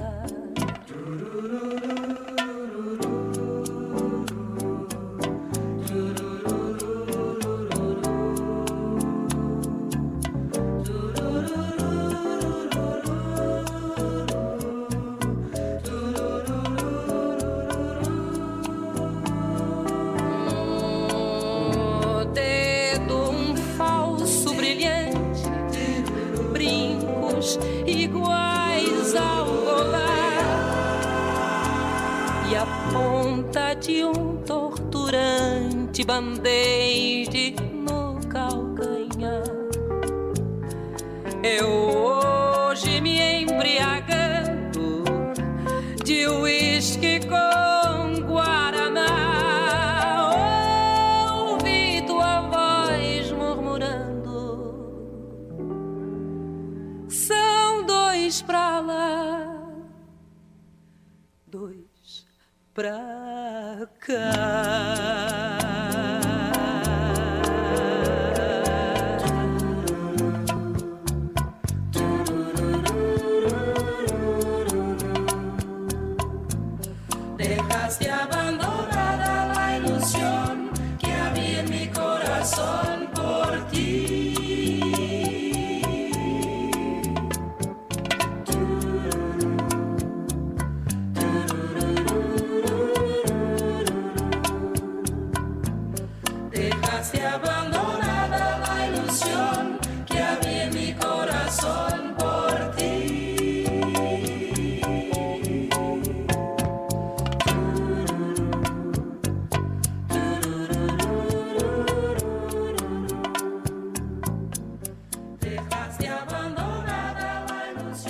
Música, o fato, a memória, a história da música em long play. Produção e apresentação, Paulo Brasil. Voltamos a apresentar Conexão Cultura. Abração ao meu amigo Paulo Brasil, que trouxe aí pra gente o Cultura Vinil, o melhor da música em long play. Agora são 9 horas mais 12 minutos. Olha, a- na sua segunda edição, o Festival Interativo de Música e Arquitetura está convidando o público, está convidando você, meu ouvinte, para viver mais uma experiência imersiva eh, que une música e arquitetura. Agora, em alguns dos mais importantes palácios do Brasil. E nesta edição nós temos aí o Palácio Lauro Sodré. Mas quem vai dar detalhes para a gente tirar dúvidas sobre o Festival de Música e Arquitetura é o Pablo Castelar. Pablo, bom dia, tudo bem? Bom dia, Calixto. Bom dia a todos os ouvintes do Conexão Cultura aqui na Cultura FM. Um prazer poder estar aqui com vocês. Como que vai ser a programação do festival, Pablo? Então, o FIMA, na verdade, vai fazer uma apresentação única aí em Belém. É, o festival, ele na verdade está começando agora um circuito nacional. É um festival que começou no Rio de Janeiro, como parte do calendário oficial de eventos do Rio Capital Mundial de Arquitetura. E é um festival justamente, Calixto, que tem como missão é, criar uma experiência, uma experiência afetiva, para a gente criar conexões através da música com o patrimônio histórico, com o nosso patrimônio cultural, porque afinal de contas esses prédios são nossos, eles nos pertencem, eles são parte da nossa história.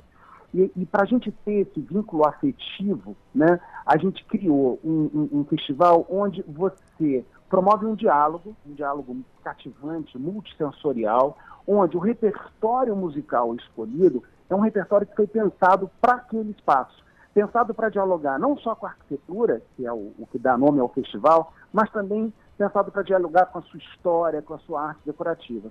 E para isso, Calixto, a gente tem não só sempre grandes intérpretes, como também um grande palestrante, pesquisador, que conhece tudo sobre aquele edifício, e esse palestrante, ele intercala os comentários dele com a- os comentários lúdicos musicais dos artistas que se apresentam nesse festival. Entendido. Dizer, já que é multissensorial, então, ouvindo a música, dá para perceber a arquitetura? Então, é, a gente tem é, a ideia, o conceito, é, é que você traga obras musicais que dialogam estilisticamente com o estilo daquele prédio, com a sua história, no tempo da história. Então, o que a gente quer, quase como numa trilha sonora, né, quando você vê um filme, é criar uma música que tem a ver com a narrativa arquitetônica e histórica daquele edifício. Então, é, é um pouco, Calixto, como se a gente pudesse ver a música, porque a gente está num espaço que tem a ver com aquele repertório, e ouvir o espaço, né? porque a gente está ecoando sobre aquelas paredes obras musicais que têm tudo a ver com aquela arquitetura e com a história daquele local no qual a gente está. Entendido. Onde é que entra na história aqui do festival o Palácio Lauro Sodré? Então, essa segunda edição eh, do festival, ela é dedicada a palácios. A gente está celebrando importantes palácios brasileiros. A gente começou essa edição no Petit Trianon, né, que é uma réplica do Petit Trianon de Versailles, na Academia Brasileira de Letras. O próximo concerto que a gente está fazendo, justamente, a gente foi procurar em Belém um edifício que fosse um palácio importante da cidade. E o Palácio Lauro Sodré foi o palácio dos governadores da cidade, ele tem uma história importantíssima. O, o Antônio Elande, que é o arquiteto desse, desse palácio, ele é um, uma persona, um personagem importante da cidade de Belém, no sentido da, da participação dele na construção de vários prédios importantes da cidade. Então, de certa forma, celebrando o, o Lauro Sodré na figura desse arquiteto do Antônio Landi, a gente também está lembrando um personagem que é importantíssimo para a história da cidade de Belém. É, mas como foco específico dessa edição são palácios, a gente escolheu esse palácio para a gente celebrar em Belém do Pará. Muito legal. É, eu pergunto a você para a gente, eu sei que você tem compromisso agora, é, Pablo, mas é, como é que o ouvinte aqui do Conexão Cultura, o ouvinte da nossa Cultura FM, pode fazer, em que plataforma ele deve buscar informações acerca do festival? Pois não. Primeira coisa, convido a todos vocês a visitarem o site do festival. Uhum. O site do festival é cima, F-I-M-A, cima.art.br cima.arte.br. É interessante visitar esse festival, é, Calixto, porque além do concerto presencial, que estão todos convidados a assistir, já vou aqui falar o horário certinho, mas além do concerto presencial, o FINA é um festival híbrido. Ele é um festival tanto presencial quanto um festival digital. E por que, que ele é um festival digital? Todas as apresentações realizadas pelo festival, elas são filmadas em dois formatos. Elas são filmadas no formato tradicional, você pode assistir em alta definição pelo YouTube, ou você pode até, se tiver é, a possibilidade de ter um óculos daqueles de, de, de, realidade virtual, assistir o concerto em 360 graus, porque todas as apresentações são filmadas nesses dois formatos. As apresentações também, como a gente tem essa figura do palestrante, elas têm audiodescrição e tem libras. A gente faz versões também uh, dos concertos com esse conteúdo de acessibilidade para que pessoas é, possam da forma mais democrática possível, ter acesso a esses patrimônios, mesmo que elas não estejam naquelas cidades. Porque, na verdade, o objetivo do CIMA é que a gente construa um vínculo afetivo com todos esses prédios brasileiros, que são todos nossos, como eu falei no início do programa. Então, você tem, nesse CIMA digital, que você pode acessar pelo site, você tem um podcast, que é um bate-papo que a gente faz com artistas, com palestrantes, às vezes até com algumas pessoas convidadas sobre o espaço. A gente tem um outro programa que é legal, que é uma websérie chamada Obras em Nota. E o que, é essa websérie? Nada mais do que uma nota de programa em formato de vídeo, onde a gente explica justamente o porquê daquela música pensada para aquele espaço. Por que, que a gente escolheu aquele repertório para dialogar com a arquitetura e a história daquele local? Então, essa websérie faz isso. Ela vai fazer um panorama rápido uh, antes do concerto para explicar e contextualizar a escolha desse repertório. E, finalmente, nós temos o concerto HD, o concerto é, FIMA, no formato tradicional, e o concerto 360, onde você pode ver esse conteúdo em 360 graus. Então, é, o FIMA tem essa possibilidade. Apesar dele ser nacional, é, as pessoas de qualquer lugar podem entrar no site. Se você entrar no site é, que eu acabei de passar para vocês, no filme.arte.br, vocês acessam a edição anterior ou vão diretamente no filme digital, que lá você encontra a playlist de todos os concertos que a gente já realizou. E, finalmente, agora, dia 18 de janeiro, às 5 e meia da tarde, a gente vai ter esse concerto presencial no Palácio Lauro Sodré com uma super mezzo-soprano, a Carolina Faria. A Carolina Faria é carioca, mas ela já está quase uma belenense, ela está morando aí em Belém. Ela foi coordenadora é, pedagógica da etapa pedagógica do Festival de Ópera do Teatro da Paz. A gente tem uma pianista belenense também, que é a Ana Maria Haddad, é, fazendo um, um, um, repertório formidável, com, justamente dialogando com esse espaço.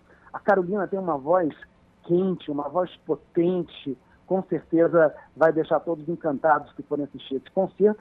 A gente tem uma participação mais do que especial abrindo esse concerto do Coral Infanto Juvenil Vale Música, é, e a gente tem os comentários do professor da UFPA, o Aldrin Moura de Figueiredo, que vai justamente fazer num, num, num, num discurso bastante fácil, pensado para o público em geral, é, uma abordagem sobre a história, sobre a arquitetura uh, desse importante prédio uh, para a cidade de Belém, que pertence a todos vocês belenenses e pertence a todos nós brasileiros também, um prédio repleto de história.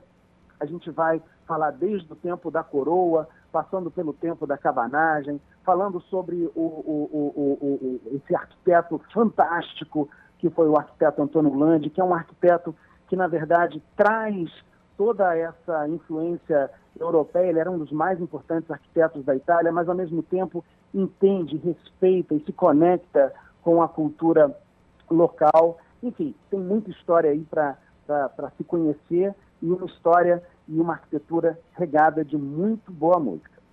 Eu conversei com o Pablo Castelar, diretor do FIMA, que é o Festival Interativo de Música e Arquitetura. Eu sei que avião não espera, viu, Pablo? Portanto, bom voo, muito bom falar contigo, ótimo dia. Prazer, daqui a pouquinho estou aí com vocês nessa terra maravilhosa. Grande abraço para o Pablo Castelar, como eu disse, diretor desse festival que ocorre e o nosso Palácio Lauro Sodré em destaque no festival. Agora, 9 e 22 já colou comigo Oswaldo Belarmino Júnior, porque hoje tem Sinfonia 93 aqui na Cultura FM e a gente quer saber os destaques do programa de hoje. Oswaldo, bom dia. Bom dia, Calixto, bom dia, ouvintes do Conexão Cultura. Sinfonia 93 é um programa que traz gravações de música clássica, música erudita no Pará, no Brasil e no mundo. Hoje trabalhando exclusivamente com gravações que estão na internet, né? nas diversas plataformas digitais. Nós temos, por exemplo, como começar um programa com um concerto para fagote com a orquestra do Hospedale de la Pietà. O ouvinte mais interessado, mais que, que estuda. Mas peraí, Hospedale de la Pietà não era aquele orfanato de que o, o, é, onde Vivaldi é, é, tinha uma orquestra de só de moças que tocavam trombone, fagot... acredite, o Hospedale, que é em Veneza, o orfanato existe até hoje e a orquestra também. Nossa. De, né? Desde a época de Antônio Vivaldi. Então nós vamos trazer gravação recente com a Orquestra da Hospedale de la Pietà, lá de Veneza, com o Sergei Sonov, que é um fagotista russo, tocando o, o, fagote, que é um instrumento que na época de Antônio Vivaldi era tido apenas como acompanhante. Não tinha o destaque que tem hoje. Hum. Coube a Antônio Vivaldi é, compor os primeiros concertos para fagote e pequena orquestra. Na época nós não tínhamos a, a orquestra sinfônica do tamanho que nós temos é. hoje, claro. Né? Era uma, uma, uma pequena orquestra de cordas e um cravo. Essa, e tudo isso nós teremos no, no concerto hoje de Antônio Vivaldi, concerto para fagote e orquestra de cordas. Aí nós vamos ter também uma outra obra para sopro muito interessante do, de Vila Lobos, de novo, né? Vila Lobos é um compositor muito importante estudado hoje né? eh, em todas as universidades, todas as escolas de música ao redor do mundo. E eh, nós teremos um saxofonista russo, porém formado no Conservatório de Paris. Ele se especializou em obras para saxofone soprano existe também na no saxofone, não é só do Kennedy, não está restrito ao, ao, ambiente do jazz, existem vários concertos, e no caso aí é uma fantasia, é, que aliás é muito bonita, tem uma melodia muito marcante, Paulo Moura gravou, o saudoso Paulo Moura, é de 1948 essa, essa obra, que nós vamos também ter hoje no programa, no Sinfonia 93, com o saxofonista russo, que é o Nikolai Arsenevich, é uma, essas pronúncias é que. Aí eu deixo para Linda Ribeiro, é, né? O russo é danado. Né? é, nós vamos ter também o, essa obra de Heitor Villa-Lobos, que tocava vários instrumentos, é, incluindo o saxofone e também o clarinete, mas ele se recusava a tocar o oboé e o fagote, porque são instrumentos de uma maior dificuldade de execução, realmente. E aí, para fechar o programa, nós vamos ter um, um, dos, é, um dos concertos de Robert Schumann que é o concerto para violoncelo e orquestra, também de, muito bonito, ele é todo encadeado, ele não tem intervalos, e já começa com o solo do violoncelo, é uma obra de 1845, antes dos problemas todos mentais, aqueles distúrbios mentais que infelizmente afetaram o cérebro e a vida do grande compositor alemão Robert Schumann. E também a pianista também chama atenção, porque, claro, é, é, vão surgindo aqui em Belém, no Brasil e no mundo novos intérpretes, claro. Então é uma, uma pianista da Geórgia, né? País que é da, lá da, da Europa Oriental, uhum. vizinho da Rússia, né? Também um nome complicado, Katia Buniativich, com a participação da orquestra da Rádio de Frankfurt, da Alemanha, tocando esse um único concerto de Robert Schumann para piano, o Opus 54 de 1845. É basicamente isso que nós teremos hoje no Sinfonia 93, que é toda segunda, 8 da noite, aqui na Cultura FM. Muito obrigado, Oswaldo Belarmino. Ótimo dia, tá bom? São 9 horas mais 26 minutos. Esporte. Ivo Amaral, bom dia para você. Não deu pro Leãozinho, né, Ivo? Pois é, né? Quando a gente pensa a estrutura hoje do futebol do Fortaleza com o do Clube do Remo, a diferença é muito grande. Se bem que Eu não conheço o patrimônio do Fortaleza. O Clube do Remo continua sendo um time grande em patrimônio, com um belo estádio, aqui no centro da cidade e por aí afora comprou um centro de treinamento. Agora, em matéria de futebol, a estrutura do Fortaleza é maior. Não sei propriamente da divisão de base, mas deve ser um reflexo da força do Fortaleza no futebol profissional, né? Mas o Clube do Remo assustou, não foi pela eliminação contra o Fortaleza, foi pelo empate com o Caeté.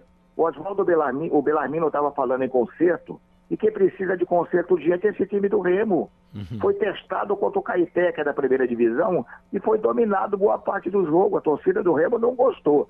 Falei já com dois remistas, assim, muito preocupados com esse novo teste. O time já vai estrear com o Independente, jogando muito mal, não consegue ganhar do Caeté, e obrigando o Vinícius a segurar a barra lá atrás. O pessoal do Remo tá com um pouco atrás da orelha, meu caro Calixto. É, pô, será que tem a ver com essa coisa do jogo festivo e aí pode ter alguma influência ou você acha que tá ruim mesmo?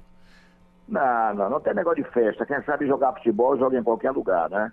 Então, na realidade, são, foram dois testes completamente diferentes. O Paysandu também não serve para coisa nenhuma vencer, com todo o respeito à seleção de Barcarena, que é uma seleção amadora, por 2 a 0. Né? Foi vitória do Paysandu lá. E aqui, num teste que se pretendia, e deve ser feito, os times têm que jogar contra adversários que possam exigir alguma coisa. E o Caeté exigiu. O Caeté não foi aquele boi de piranha lá, que foi só para fazer festa, não. Foi para mostrar futebol, saiu na frente, foi até melhor que o Remo, grande parte do jogo, e assustou a galera do Remo. O pessoal do Remo, hum, me parece que no final andou vaiando também. O comportamento do time foi muito mal para a expectativa que se criou em torno dele, Calixto. Ivo, o garoto do Santos, que inclusive eu mandei o link para você, conseguiu fazer um gol mais complicado do que tentou fazer o Pelé e não conseguiu. Ele chutou de mais distante eu, e fez o gol. Eu aquele voleio, olha rapaz. E o cara chutou ainda uns, faltava mais ou menos uns 4 e 5 metros para a linha do meio campo, né? É. Esse foi bem ali, na entrada da meia-lua, um chute de rara felicidade. Também o pateta do goleiro estava lá na frente, né? Muito adiantado. Aliás, e... eu tive a sorte de narrar. Você se lembra que os bicolores até hoje falam? Temos o gol mais rápido do mundo, Vital. Olha, foi uma sorte ter narrado o gol, porque geralmente, deixa eu te contar, isso é mais para os ouvintes, né, que não são de rádio. Hum. Né? Quando você vai começar o jogo, que o cara vai tocar a bola, é a hora que você abaixa o rosto, né, liga o cronômetro. Às vezes, naquele toque rápido, você né, ainda não está narrando o jogo. Mas eu estava, nesse dia eu estava com o olho fixo do gramado, alguém acionou o cronômetro para mim, na hora que tocaram pro Vital, e o Vital imediatamente chutou, não pensou duas vezes, foi o gol mais rápido do mundo, segundo dizem, três segundos contra o Santa Rosa. E eu tive também a sorte, o privilégio de narrar esse gol, que até hoje também está na história do Paysandu. Verdade. E esse gol lá, lá do, da garotada do Santos mostra que é, é aquilo que você sempre destaca aqui, né? Quando você tem uma base boa, a, a, chance. Você repara, falando de base, são dois clubes que. três clubes que nunca foram à segunda divisão: Santos, São Paulo e Flamengo, né? Pois é, Salvo pois é. O Santos, e o Santos todo ano tem uma leva né, é... de jogadores novos que surgem por lá, como grandes promessas. Alguns não demoram, são negociados, né? O Santos, que vem daquele trio de 25 anos atrás, que era Elano, Robinho e Diogo. É... Né, Diego. Diego. Né?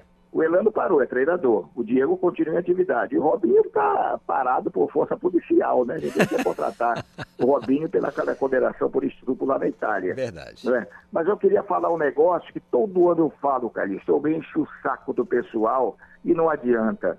Está chegando a semana do Campeonato Paraense. A semana. Temos uma vasta programação. Só há quatro estádios aprovados para jogos os três de Belém tradicionais, né? Souza, Baianão, Curuzu, e o Navegantão, foi muito bem recuperado agora. Bragança ainda não está liberado, Cametá não está liberado, Marabá não está liberado, sem falar nos menores de Tupiranga e Pichura, entendeu? Então é muito preocupante isso, e toda vez é aquele, vamos dar um jeito, ajeita dali, ajeita da cá, senão não vai ter local para disputar o campeonato. Agora, Ivo, a informação aqui da nossa fonte fidedigna é, é que não está liberado o, o, a parte de estádio, né? ou seja, de arquibancadas. Mas o campo de jogo, estão, todos eles estão liberados. É. Olha, eu vi uma foto do Passo do Bacurá hoje, claro que não é um impedimento disso, embora seja feio. É, metade da cobertura lá do Parque do Bacurau não tem cobertura, não tem telha. Se chover, chove em todo mundo, naquela área que é uma área coberta. Pelo menos a foto me parece bem atual e reflete o que está acontecendo lá no estádio de Canetá. É, só se forem jogar sem público, né? O que não é legal. Ivo, torcendo sempre para que a semana seja maravilhosa. A gente se fala amanhã. Um grande abraço. Isso, falamos de muita coisa, amanhã vamos falar muito mais. Grande abraço aos amigos da cultura. 9 horas mais 32 minutos, intervalo. Eu volto já já. Estamos apresentando Conexão Cultura.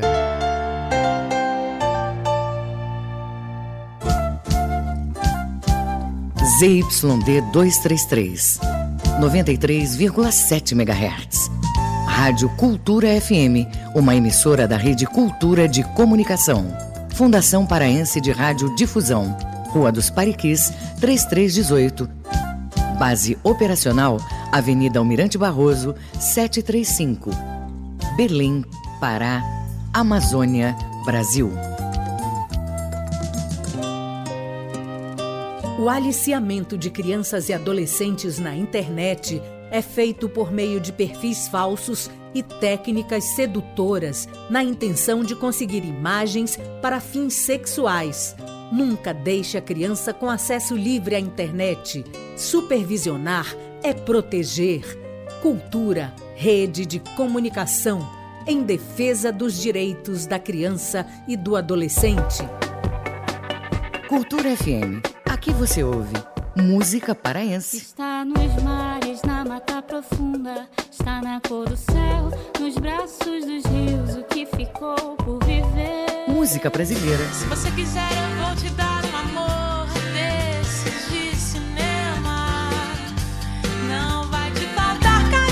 Cultura FM 93,7.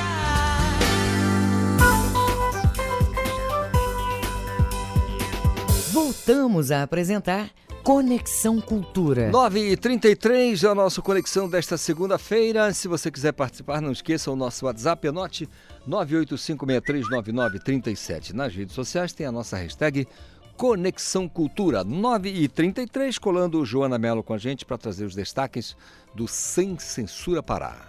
Olá, muito bom dia para você que está ligado no Conexão Cultura. O Sem Censura Pará de hoje vai falar das previsões astrológicas com o astrólogo paraense Rui Paiva. Vamos saber o que os astros reservam para os signos dos brasileiros em 2023. Também vamos falar da lei em vigor que equipara a injúria racial ao crime de racismo. O texto aprovado pelo Congresso Nacional no fim do ano passado foi sancionado pelo presidente da República, Luiz Inácio Lula da Silva. Para falar do assunto, recebemos o advogado Peter Paulo. E para encerrar com música esta segunda-feira, vamos receber a Orquestra Aerofônica, que agita as noites de Belém. Quem bate papo com a gente são os músicos ProFX e André S.A. O Sem Censura Pará começa logo mais a partir das duas horas da tarde. Acompanhe a gente pela TV e portal Cultura. A apresentação é de Vanessa Vasconcelos. Obrigado, Joana Melo. Sem Censura Pará, às duas da tarde, TV e Portal Cultura ao vivo. 9h35, inscrições para o Rivalida 2023 começam nesta segunda-feira e a Rana Franco, que não é boba nem nada, já está comigo para me dizer tudo. Bom dia, Rana. Bom dia, Calixto. Bom dia, ouvintes do Conexão Cultura. Olha, o profissional que desejar participar do Exame Nacional de Revalidação de Diplomas Médicos expedidos por Instituição de Educação Superior Estrangeira 2023 já pode se inscrever a partir de hoje. Segundo informações do INEP, para participar é preciso ser brasileiro ou estrangeiro em situação legal no Brasil e ter o diploma de graduação em medicina expedido por uma instituição de educação superior estrangeira. O exame é dividido em duas etapas, a teórica e a prática, que abordam as áreas de clínica médica, ginecologia e obstetricia, pediatria e saúde coletiva. A prova vai ser aplicada no dia 5 de março em Brasília, Campo Grande, Curitiba, Porto Alegre, Recife, Rio Branco, Salvador e São Paulo. De acordo com a Agência Brasil, as inscrições para, para a primeira etapa do Revalida, que começam nesta segunda-feira, dia 16, seguem até sexta-feira, dia 20, pelo site revalida.inep.gov.br. Calixto. Valeu, Hanna. Revalida é um negócio. Pense numa burocracia. Não poderia ser diferente, né? Imagina o sujeito estudar medicina lá em Santa Cruz de la Sierra, na, na Bolívia, e vem dizer no Brasil que é médico. Portanto, tem muitos critérios que precisam ser analisados, estudados para que esse diploma possa ser validado aqui no país. Não por outra razão, por se tratar de um profissional que cuida da nosso, do nosso bem, né, preciosíssimo que é a nossa saúde.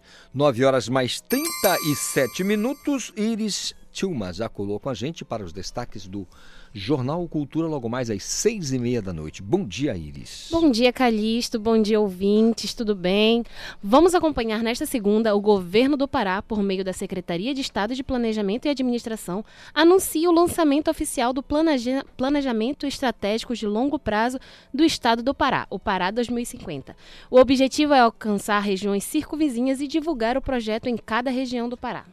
Também vamos acompanhar o passeio gratuito em comemoração aos 47 anos de Belém, promovido pelo Grupo de Pesquisa de Geografia e Turismo da UFPA, no bairro da Cidade Velha. O objetivo do projeto é implementar ações voltadas para a prática do turismo cultural e patrimonial, que proporcionam resgatar aquela memória da cidade velha. Além disso, vamos acompanhar o espetáculo Circo Americano, com atrações exclusivas e uma mega, estru mega estrutura para proporcionar, proporcionar qualidade e conforto ao público, que alegra toda a família. O circo está localizado no estacionamento do Shopping Bosque Gran Pará, e os ingressos podem ser adquiridos a partir do site ou no local. Isso e muito mais a gente acompanha no Jornal da Cultura às 18h30, de segunda a sexta. Legal, valeu Iris. Portanto, destaques do Jornal Cultura logo mais às seis e meia da noite. Eu sei que você se liga na programação da TV Cultura. Olha, 2.1 canal, tá? 2.1. São 9 horas mais 38 minutos. É o nosso Conexão Cultura desta segunda-feira, querendo mandar a sua mensagem, assim como fez a Márcia, como faz de costume, né? A Márcia Cristina do bairro do Jurunas, dando aquele alô aqui pra gente. E a gente aproveita para abraçar a Cristina e a todos os moradores desse populoso e aconchegante bairro do Jurunas. Valeu mesmo pela audiência. 9 e 38 olha, diz que 137 do IBGE vai atender a todos os municípios paraenses. O André Vitor tem mais informações. A Superintendência Estadual do IBGE no Pará está no final da coleta domiciliar. Com 72% dos municípios com 100% de setores trabalhados, o órgão vai ativar o serviço no número 137 em todos os municípios do estado a partir desta segunda-feira, dia 16. O serviço é gratuito e sempre é ativado quando atinge 100% de setores trabalhados. É importante pontuar que o número não serve para realizar o preenchimento do questionários, e sim para verificar se o domicílio já foi recenseado ou não. E para os domicílios não recenseados, é preciso solicitar o agendamento da ida do recenseador ao local. O IBGE alerta que as equipes não ligam para nenhum domicílio. As ligações são recebidas pelas equipes do Centro de Apoio do Censo, CAC, e do 0800 721 8181, de segunda a sexta-feira, das 8 da manhã às 9 e meia da noite com supervisão do jornalista Felipe Feitosa, André Vitor para o Conexão Cultura. Obrigado, André Vitor, pelas informações. Anote 9 horas mais 40 minutos. Olha, a Fiocruz alerta para possível aumento da nova linhagem, ou de uma nova linhagem do coronavírus. Eita, tá danado. E é a Fiocruz falando, viu? Não é qualquer instituição, não. Ô Pedro, Pedro Ribeiro já colou aqui com a gente. Bom dia, Pedro. Explica pra gente. Bom dia, Calixto. Bom dia, ouvintes do Conexão Cultura. Olha essa informação importante para a saúde. A Fiocruz faz alerta sobre a mudança no domínio das subvariantes Omicron em circulação no país. Segundo a rede genômica Fiocruz, a mudança pode crescer a linhagem XBB, que tem causado uma onda de infecções nos Estados Unidos. A mutação específica pode ser identificada por meio de técnicas do teste RT-PCR, sem a necessidade de um sequenciamento completo. Esse alerta dos pesquisadores se dá porque, na última semana, essa característica genética tem se tornado menos comum nas análises realizadas, o que indica que mais vírus presentes nas amostras colhidas em dezembro podem não pertencer à linhagem BA.5. A confirmação da circulação da XBB no país vai depender do sequenciamento genético, que se dá em um ritmo mais lento que as técnicas utilizadas. Somente duas amostras com a subvariante foram sequenciadas no país até o momento. A subvariante foi responsável por mais é, de um quarto dos casos de Covid nos Estados Unidos na primeira semana de janeiro e também já foi detectada em países da Europa. Então fica aí esse alerta para a comunidade, né? Continuar se vacinando, estar com a carteira de vacinação em dia, que é muito importante para a saúde, né, Calixto? Ou se é importante, viu, Pedro? Muito importante mesmo. A gente sabe que já falávamos aqui antes dessas variações, né? O vírus é inteligente. E, e, a Fiocruz então faz esse alerta importante para a gente. 9h42, acionar mais uma vez o André Vitor, porque a Polícia Rodoviária Federal recupera caminhão que foi roubado na região sudeste do estado do Pará. Um caminhão que havia sido roubado foi recuperado pela Polícia Rodoviária Federal na última semana, enquanto ocorria uma fiscalização na rodovia BR-222, na altura do quilômetro 244, em Marabá. Durante a ronda, os agentes rodoviários abordaram e perceberam indícios de adulteração de elementos que identificava o automóvel. A PRF fez a análise no sistema e verificou uma restrição de furto e roubo do veículo original, registrado em Pernambuco. O motorista argumentou que trocou a caminhonete, que é do modelo Hilux de 2017, avaliada em 220 mil reais, pelo caminhão do tipo prancha, para que pudesse começar a resgatar veículos no município de Xinguara, cidade situada no sudeste do estado. O condutor e o caminhão foram encaminhados à Delegacia de Polícia Civil de Marabá, com supervisão do jornalista Felipe Feitosa, André Vitor para o Conexão Cultura. Obrigado, muito obrigado, André Vitor, pelas informações. Portanto, aí a ação da Polícia Rodoviária Federal. Vamos continuar falando de polícia, mas agora com o doutor Valdir Freire, que até o final do mês de dezembro é, capitaneava, né, liderava, era o diretor da DEMAPA, que é a divisão especializada em meio ambiente e proteção animal, mas que agora comanda a Acadepol, que é a Academia de Polícia da Polícia, claro, Civil do Estado do Pará. Doutor Valdir Freire, muito bom dia, tudo bem? Bom dia, Doro Calixto, um grande abraço e bom dia a todos os ouvintes. Doutor Valdir, o ouvinte pode se perguntar agora, mas o Calixto, o que, que é a Acadepol? É, a gente tem que primeiro esclarecer ao ouvinte, o senhor é o, é o, é o, é o diretor da academia, e o, o, no que consiste o trabalho da academia, doutor? A Academia de Polícia ela foi fundada em 1979. É, inclusive é a academia mais antiga aqui da, do Pará. É a Academia de Polícia Civil do, da, do Estado. Ela, tendo 42, 43 anos, ela forma policiais através de cursos que nós temos aqui para delegados, investigadores, que vão, é, papiloscopistas. Então, são, é o quadro da Polícia Civil além da capacitação e atualização de todos os policiais civis desse estado.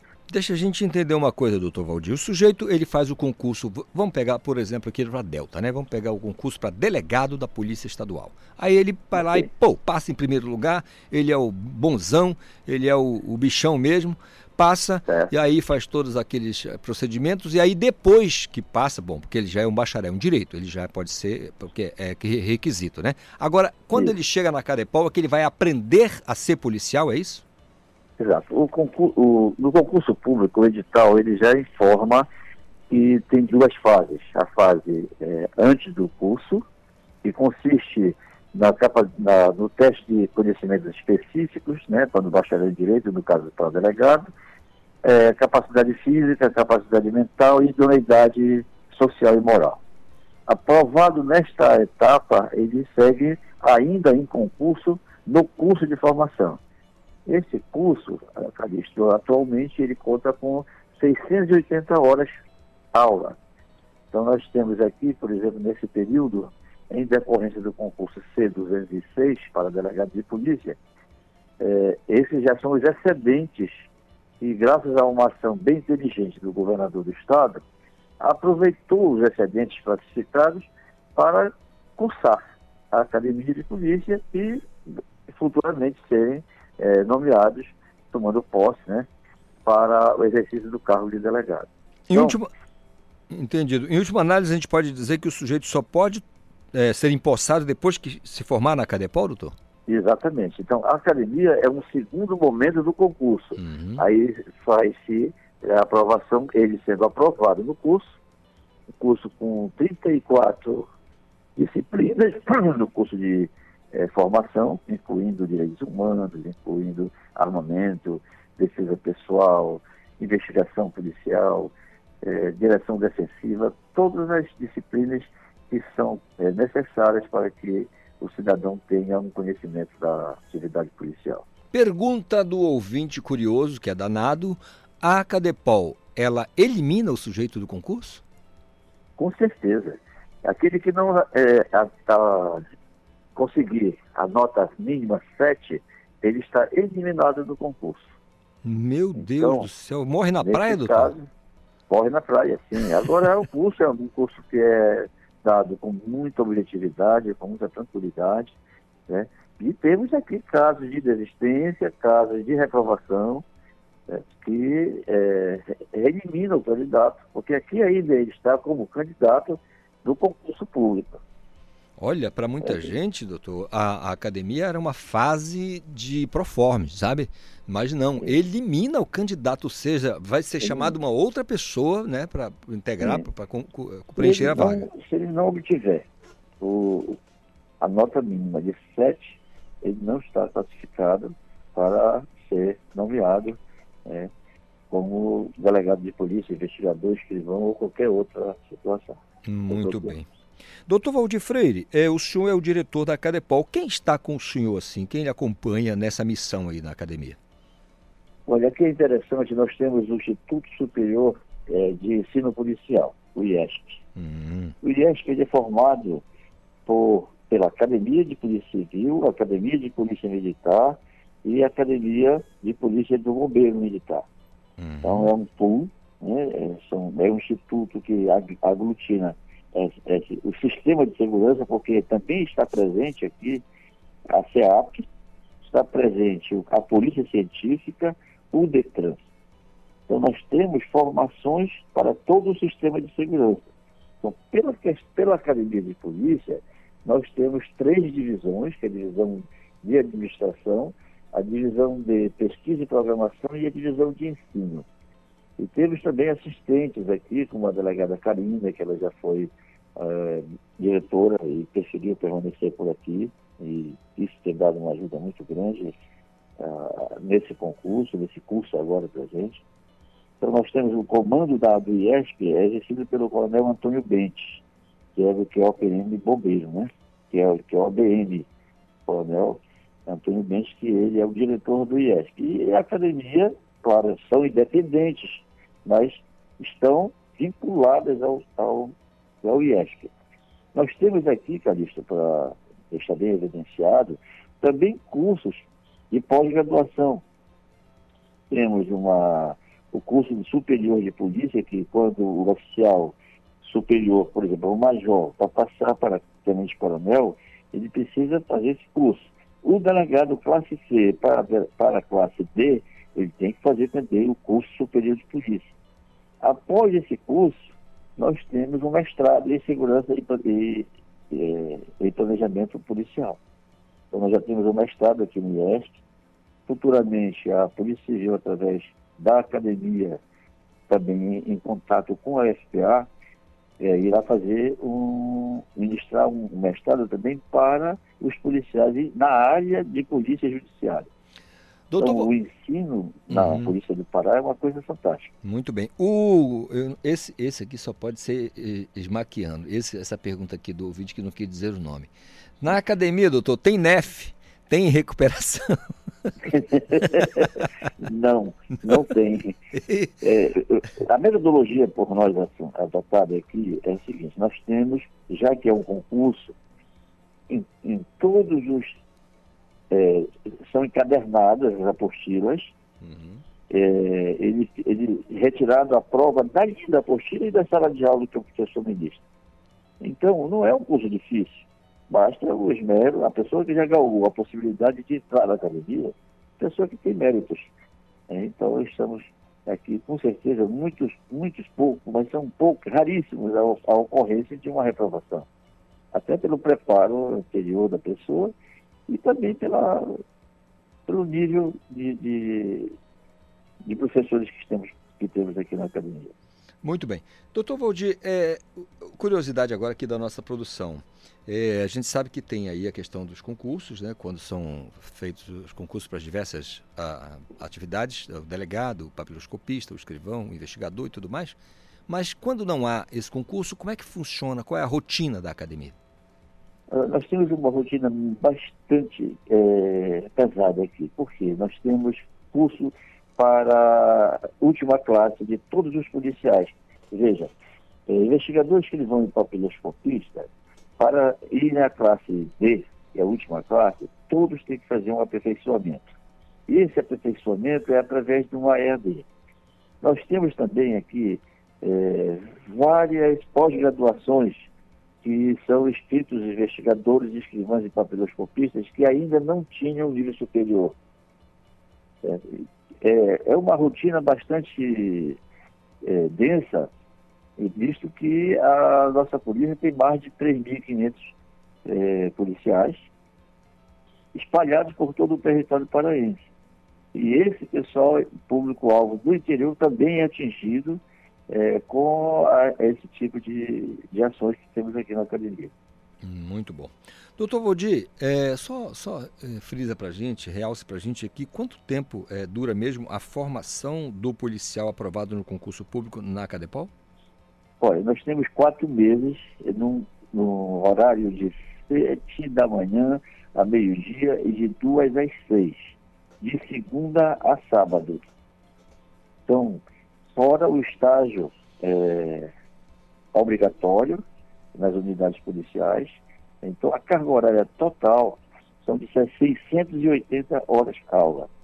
Veja que é muito mais do que uma especialização de 380, 400 horas. Tá? Aqui nós damos aula de, eh, caso para delegado de direito material ou de direito público, aqui só especificamente questões de polícia. O armamento de tiro, a defesa pessoal, direitos humanos, a investigação policial. Né? É, então, são 34 disciplinas voltadas especificamente para profissionalizar esse candidato. Doutor Valdir, Então, é, é que o senhor estava falando de- dessa preparação, e aí tem um ouvinte aqui que, antes de, de qualquer coisa, ele diz assim: Calixto, pergunte ao doutor Valdir se a academia prepara. Aí ele emendou aqui. Ah, entendi. Ele está falando dessas coisas que a gente acaba vendo nas redes sociais aí, de policiais que às vezes é, exageram no, no serviço ou não, é, é, extrapolam, né? E aí agem com certo desequilíbrio. Se a academia ela se preocupa com essa questão psicológica e se o sujeito realmente sai apto a agir é, com o mínimo de urbanidade com o cidadão. excelente posicionamento dele. Quero dizer o seguinte, que dentro dessas 34 disciplinas, não tem nenhuma que abrace em suas ementas qualquer tipo de agressão, irresponsabilidade, grosseria, eh, desacordo com os princípios legais. Aqui se prima exatamente ao contrário de que alguns pontualmente fazem. Veja, eh, nós temos direitos humanos voltados à atividade policial, uma boa carga horária, mas isso não vai dizer que a pessoa que já chegue deformada não vá causar um problema pontualmente. Mas aqui dentro da academia e na própria polícia, eh, os pilares são a disciplina e a hierarquia.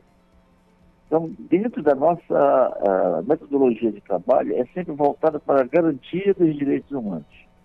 O cidadão infrator, ele deve receber a reprimenda legal do Estado e não a pessoal do policial.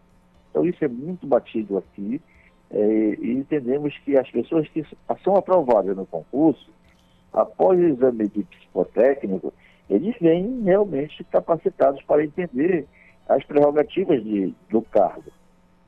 Não quer dizer que a pessoa não venha a, a, a cometer um desatino, mas isso não é nem, nem de longe a meta que nós estipulamos aqui a todos os candidatos. Muito bem.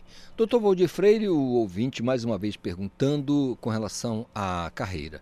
O delegado, quando muda de status na carreira, ele precisa é. necessariamente passar novamente pela Cadepol? Exatamente. Nós temos o delegado classe A, B, C e D. Hum. Então, é, inicia na, na classe A e vai galgando dentro do, do merecimento, dentro do, da antiguidade, dos méritos dele, até chegar na classe C. Só que, para chegar na última classe, que é a classe D, é necessário que ele faça um curso superior de polícia, que é uma pós-graduação no ensino de, da gestão de segurança pública, onde participam também bombeiros, militares e policiais militares é, superiores, no caso, tenente-coronel, de major para tenente-coronel e coronel. Então, na polícia militar, o, o policial só chega a coronel se ele fizer esse curso superior de polícia, assim como nos bombeiros.